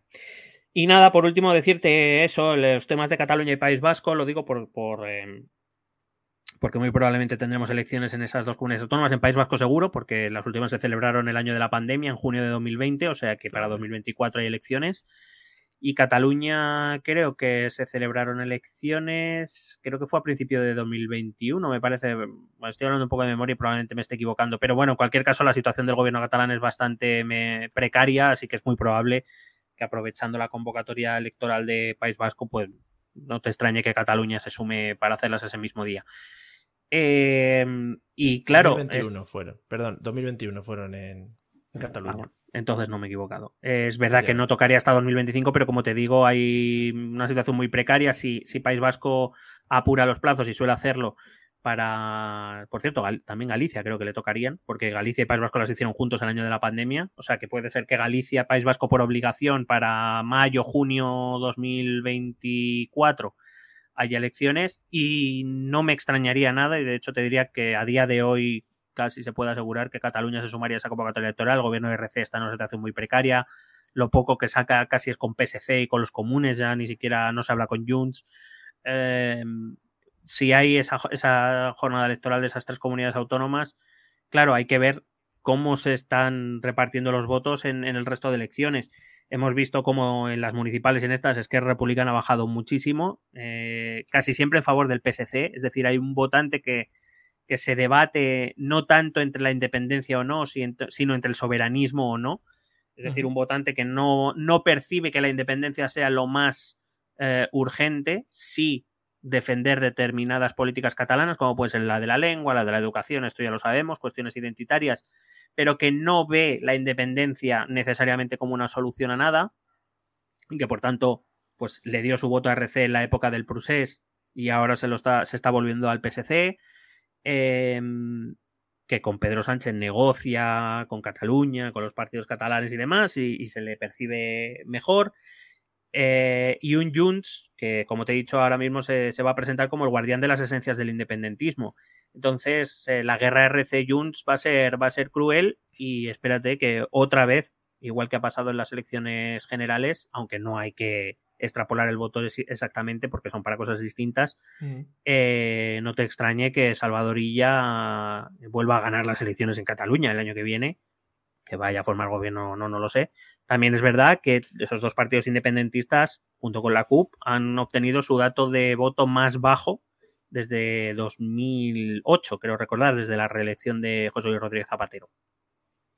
Y en el caso del País Vasco, pues eh, se están dando cambios importantes. Era una tendencia que ya se ha terminado de confirmar. EH Bildu ha superado en voto al PNV, es cierto, repito, no hay que extrapolarlo a las autonómicas porque la lógica de voto es diferente en estas regiones. Quizá desde Castilla, Madrid o Andalucía no lo entendamos tanto, pero sí desde esas comunidades. Eh, pero, pero claro, y ahí el que tiene que jugar un papel interesante va a ser el Partido Socialista. Lo digo porque el Partido Socialista ha pactado con los dos en Madrid, en el Congreso, eh, y, el Partido Socialista tiene el gobierno vasco, es mayoritariamente el PNV, es en solitario el PNV, pero compacto con el PSE, con el Partido Socialista de Euskadi. Quiero decir que ahí el Partido Socialista puede jugar un, papel importante en esa lucha entre la izquierda y la derecha vascas. Hay que recordar que el PNV gobierna, excepto el paréntesis de Pachi López, lo ha gobernado siempre en, País Vasco que H. Bildus pueda, tenga la opción de llegar a la leyenda Caritza, puede ser un hito muy importante en, la política vasca porque cambiaría totalmente el panorama. Así que, bueno, que sirvan estas elecciones generales para ponernos un poco en camino y en atención de lo que va a pasar en estas dos comunidades autónomas, que, como digo, una seguro tiene por obligación legal que hacer elecciones la primavera que viene y que la otra muy probablemente le seguirá los pasos. Bueno, pues un poco también para que nos sirva para ponernos en aviso de lo que nos espera este verano. Muchas incógnitas por resolver. Supongo que este año no habrá mucho parón veraniego en agosto por parte de los partidos políticos porque tienen que estar ahí a la mandanga, ¿no? Bueno, a mí no me extrañaría que dijeran cruci, hacemos cruci y nos vamos de vacaciones 15 días y volvemos. ya tenía pillado yo un viajecito a la manga, hombre. Que tenía reservado, tenía reservado yo en, en Guadalete. Pues nada, seguiremos de cerca todos estos movimientos porque al final, bueno, pues nos interesa un poquito lo que sea el gobierno de nuestro, de nuestro país, por lo que sea, por lo que pueda pasar. Pues nada, amigos, eh, esperamos que os haya servido esto como resumen de lo que pasó ayer en la noche electoral eh, y de lo que ha pasado durante esta campaña, en la que creo que hemos hecho, si no el mejor seguimiento de los medios españoles, eh, estamos en el top 5 mínimo. O sea, top 2, top 3. Top 3, yo creo que lo top 3 alcanzamos. seguro, sí. Top 3 seguro, vale. Tampoco, o sea, somos humildes. Entendemos que, pues eso, igual hay alguien por encima nuestro, pero muy pocas personas. Muy No, pocas. eh, eh, vamos a ver, cuando decimos que estamos en el top 3, lo que queremos decir es que estamos en el 1, pero no queremos decir que somos el 1. Claro, o sea, pero somos humildad, el 1. Humildad, pero historia, efectivamente. Valores. Desde aquí abrimos nuestro email para cualquier tipo de patrocinador que quiera meter dinero en el podcast. Bueno, pues ya sabe. Si queréis hacer, si queréis podemos hacer el programa Spotify de las elecciones o lo que, vamos, lo que veáis. tabaco, lo que veáis. droga, si eso es legal, que no lo sé. Bueno, dentro de la legalidad, podemos, en todo podemos facturar también, ¿eh? Podemos facturar, o sea que no pasa absolutamente nada. Bien, pues nada, vamos a los métodos de contacto y creo que después te voy a hablar, o vamos a hablar del evento, del evento del año, ¿vale? Atento. Escucha nuestros métodos de contacto. Puedes escribirnos un correo electrónico a la dirección esto también es Si lo prefieres, puedes buscarnos por Facebook o Twitter a través del nombre ETE Política. Nos encontrarás en YouTube, donde colgamos las grabaciones de todos los episodios. Y si necesitas un contacto más cercano, únete a nuestro canal de Telegram. Busca el enlace en nuestras redes sociales. Toda esta información y mucha más la puedes completar a través de nuestra página web www.estotambiénespolitica.com. Porque tú también formas parte de Esto también es política.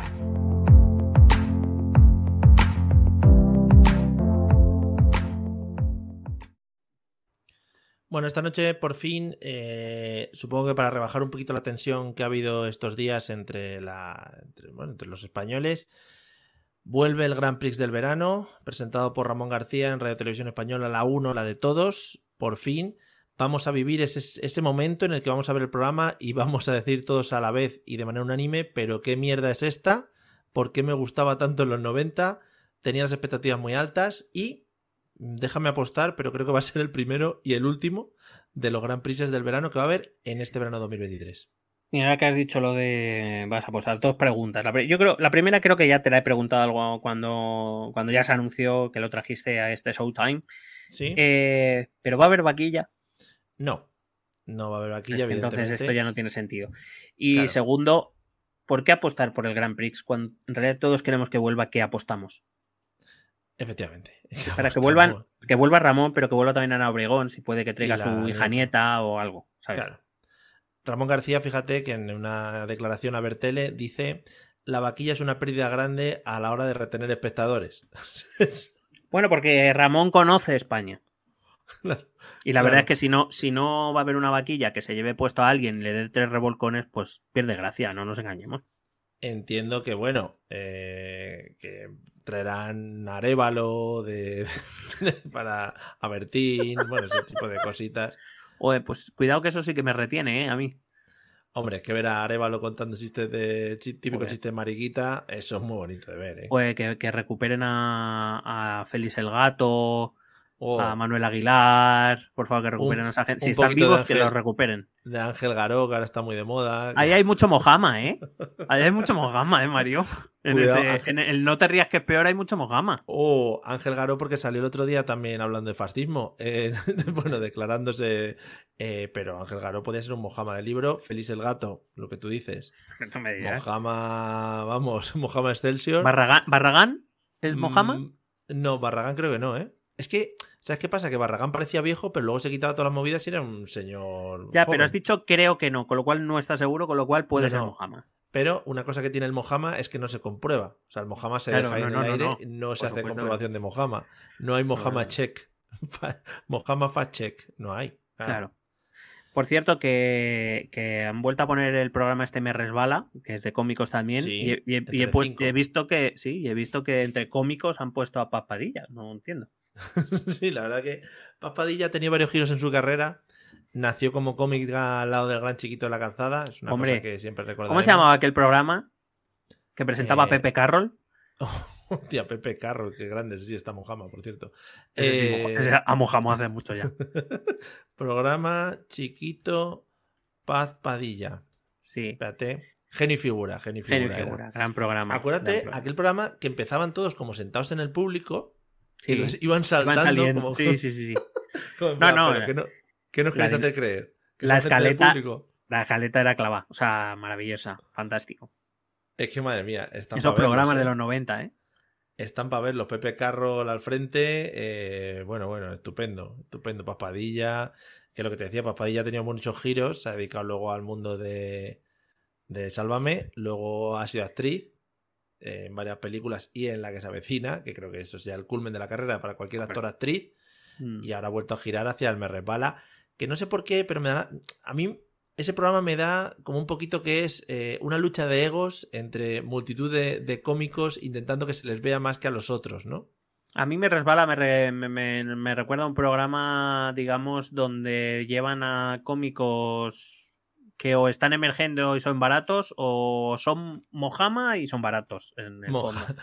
Y- o están en la mojama de su comicidad, ¿no? Sí, porque yo, Xavier del Tei, hasta que lo he vuelto a ver en Uh. un, algún vídeo por ahí, pues decía, a mí me hacía muchas gracias, siempre me ha hecho muchas gracias Xavier Sí. del Tei, pero claro, hacía mucho que no sabía nada de Xavier del. Pues, y- En la que se avecina también está, por si quieres seguir. Claro, es que al no verlo a lo mejor. Claro, efectivamente. O Flo, por ejemplo, que esas personas que dices, hombre, pues pudo tener gracia, ¿no? En el informal, pero igual ya Flo, ya vale, ¿no? De, Es que yo de dentro cámara. de lo que... Bueno, pues, vi que llevaron a Juan Dávila que ha irrumpido Sí, últimamente y me gusta tope, mucho, ¿no? a mí me, me hace Mm. mucha gracia. Eh, pero dentro de lo, de lo viejuno, del mundo viejuno, Flo me parece de, de lo más salvable si quieres, ¿eh? Porque es Y que lo sobre demás... todo, y sobre todo al frente del programa, Lara Álvarez, que por lo que sea, pues se la comen Sí. un poco con patatas. No, y, No. Tiene un, y tiene un gracejo natural bueno. sí, y bueno, en la isla, en la isla, pues estaba bien, pero claro, ahora la muchacha ahí peleándose con todos los comicuchos mo- amojamados, pues fíjate. Claro, es que... Bueno, bueno. Anabel Alonso, nunca entendí qué hizo en el que hacía en ese programa, pero bueno, eh, yo siempre creí que programa. era, eh, podía ser una actriz, actriz cómica si quieres, pero actriz sobre todo. No. Otro gran programa, el presentado por Anabel Alonso, el Club del Chiste, de donde rescatamos a grandes personas como Leo Harlem, por ejemplo.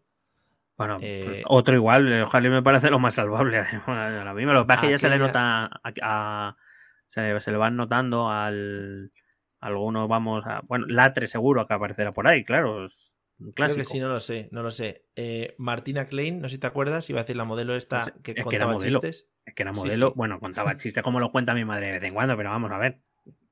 David Amor, no sé, no sé sabes quién es. Que es Joder, David grandote. Amor, el hombre con las manos más grandes del mundo. Sí. es que vaya manaca que tiene el colega, ¿eh? Que te Es que pone una vamos, te, mano da- así. te- te daba una hostia y te dejaba marcada la huella en la sien izquierda y en el pecho también. O sea, era Vaya manaca, colega. y contando chistes. Es que, mía. Yolanda Ramos, tirando un poquito ya de. Joder, volviendo de- a, lo- a los 90 con Paco León, ¿eh? Estamos volviendo ya. Joder, joder. Bueno, pues nada, creo que este resumen espectacular de programas de comicidad plena y, y de gente mojama que ya no tiene dónde estar, pues oye, mira, pues se van a esos programas muchos a, a hacer un poco el. a dar saltos y a caerse por una cuesta hacia abajo. Tampoco es Y a dar vueltas en una silla, ¿no? Supongo. Si- si- Será ¿No te ha lo de faltado? siempre. ¿No te falta un poquito de monaguillo ahí dando su broma de siempre? Es que ahora va de serio en el hormiguero, ¿sabes? Ah, claro, es que él, él es de A3 Media, no, Claro, no no puede, puede ir, estar en no puede ir. claro. No puede. claro. Pero un poquito de monaguillo. Hombre, Mira, hombre, yo fui una vez a ver un monólogo del monaguillo, ¿vale? Bueno, nosotros, o sea, tú y yo hemos sido personas que hemos asistido en directo a la grabación del insigne programa de la Sí. parroquia allá en tiempos remotos cuando se, cuando se grababa en Onda Cero, allá en, en ¿dónde era? En Alcobendas. era no en San Sebastián de los Reyes. en San Sebastián de los Reyes, un poco lo que es a tomar por culo de nuestras casas a Sí, altas horas y- de la y lo- madrugada. Y lo que lo personal agradecí que nos dijeran, no, que la segunda hora está grabada, que no estamos. Y dije, pues acabo de ver el cielo, chavales, os lo agradezco. Bueno, pues yo fui a ver un monólogo del monaguillo y trabaja mucho el equivocarse en las palabras, ¿no? Entonces, eh, por ejemplo, estaba hablando de David Hasselhoff y si no se pasó cinco minutos haciéndolo de David Hasselhoff, Hasselhoff, Hasselhoff, Hasselhoff, Hasselhoff. Esto yo creo que lo lleva haciendo abajo. 20 años, ¿no? Sí, ya la gente, Monaguillo, corta un poco que Hasselhoff En fin. Bueno, pues nada, desde aquí nuestro ataque a los Pero- cómicos españoles. Perdóname, porque estoy sí. viendo, estoy viendo así los humoristas que han llevado a Me Resbala. Raúl Gómez. Está vivo. Joder, Raúl Gómez, el Marathon Man, ¿no? Sí, sí. Lo que, eh, bueno, en el anuncio del, del programa dice que llevan de humorista a Cristóbal Soria. Cuidado este tema, porque significa que ya puede ir cualquiera. Alfredo Realmente, ¿no? Duro ha sacado unos vídeos, si no lo has visto esta mañana, enfadado, enfadándose con la gente por lo votado. siempre. ¿Lorena Castel es humorista? ¿En serio? Es que no, no sé. Bueno, Hombre, Lorena Castel hace actuaciones en Madrid, el tema del bingo para señoras y eso, que es un teatrillo que hacen y tal. No sé si sí, pero es, lo que te digo, me recuerda un poco más a, a Anabel Alonso. Es una, sí. una actriz que tira más hacia lo cómico, que entra mejor en, en Presentadora personajes o, o graciosa. tal cómica. Mm. Presentadora graciosa, así, un tipo Eva H o algo así. Pero humorista, humorista. Bueno, pues, pero hacen lo que pueden ahí. los No, hombre, que por supuesto, por supuesto. Sí, pa- vamos a ver, si alguien se pega una hostia, da igual quién sea, nos vamos a reír. Efectivamente, Pues. Si se lo llevaron Bueno. a vaquilla también, pero este año no va a ser. Podrían hacer, eh, podrían hacer de pago la vaquilla, por ejemplo, y el que pague, que pueda ver la vaquilla así como en la Deep Web, que te O salga sea, pe- la vaquilla. PPV, Paper Vaca. Por PPV, sí. Paper vaca. Pero que se la cuide mucho la vaquilla. Es decir, Hombre, podría ser, podría ser un tipo juegos del hambre, ¿sabes? Que metes pasta ahí y les mandas putadas o les mandas, ¿sabes? ahí sí pagaba yo, fíjate. Ahí sí pagaba Hombre, yo. Hombre, el Patreon lo dedicábamos exclusivamente a esto. Hombre, Pero vamos, ya lo estoy donando yo. Y Además, cambiábamos de esto también es política, esto también es vaquilla. Además han metido rollo Twitch y movidas de estas con Cristinini, que va a estar ahí de copresentadora, como retransmitiéndolo por Twitch, un poco forzado. Un poco forzado lo he visto. Sí, ¿eh? ¿tú crees? Little forzado, sí, Cristinini. Para ganarse a la gente joven, ¿no? Sí, a los chavales, ¿no? Venga, A la que vamos a hacer- chavalada. que vamos a hacer una cosa que es la patata caliente, que ya veréis que es muy divertido y es muy rápido. Ya...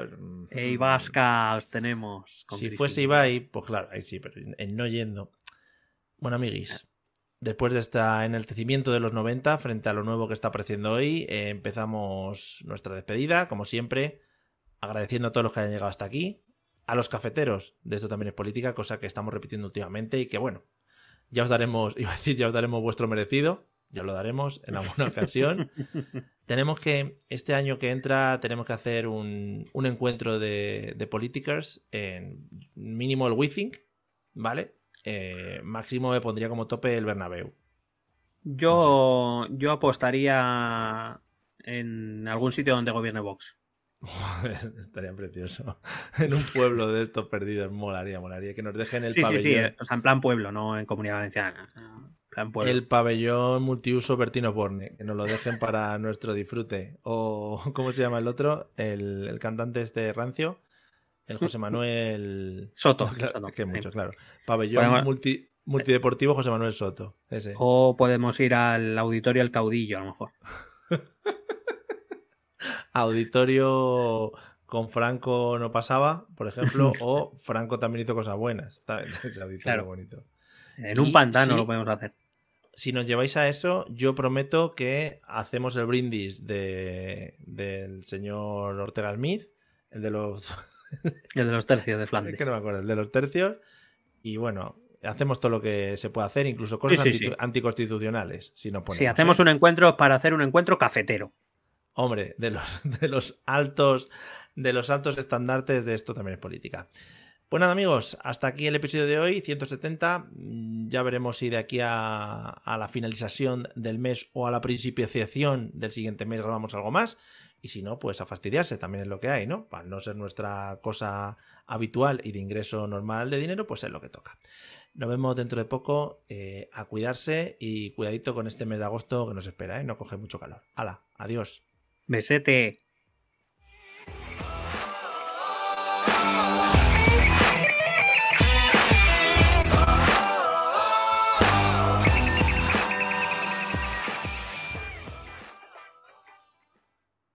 Lucky Land Casino asking people what's the weirdest place you've gotten lucky? Lucky? In line at the deli, I guess? Aha, in my dentist's office.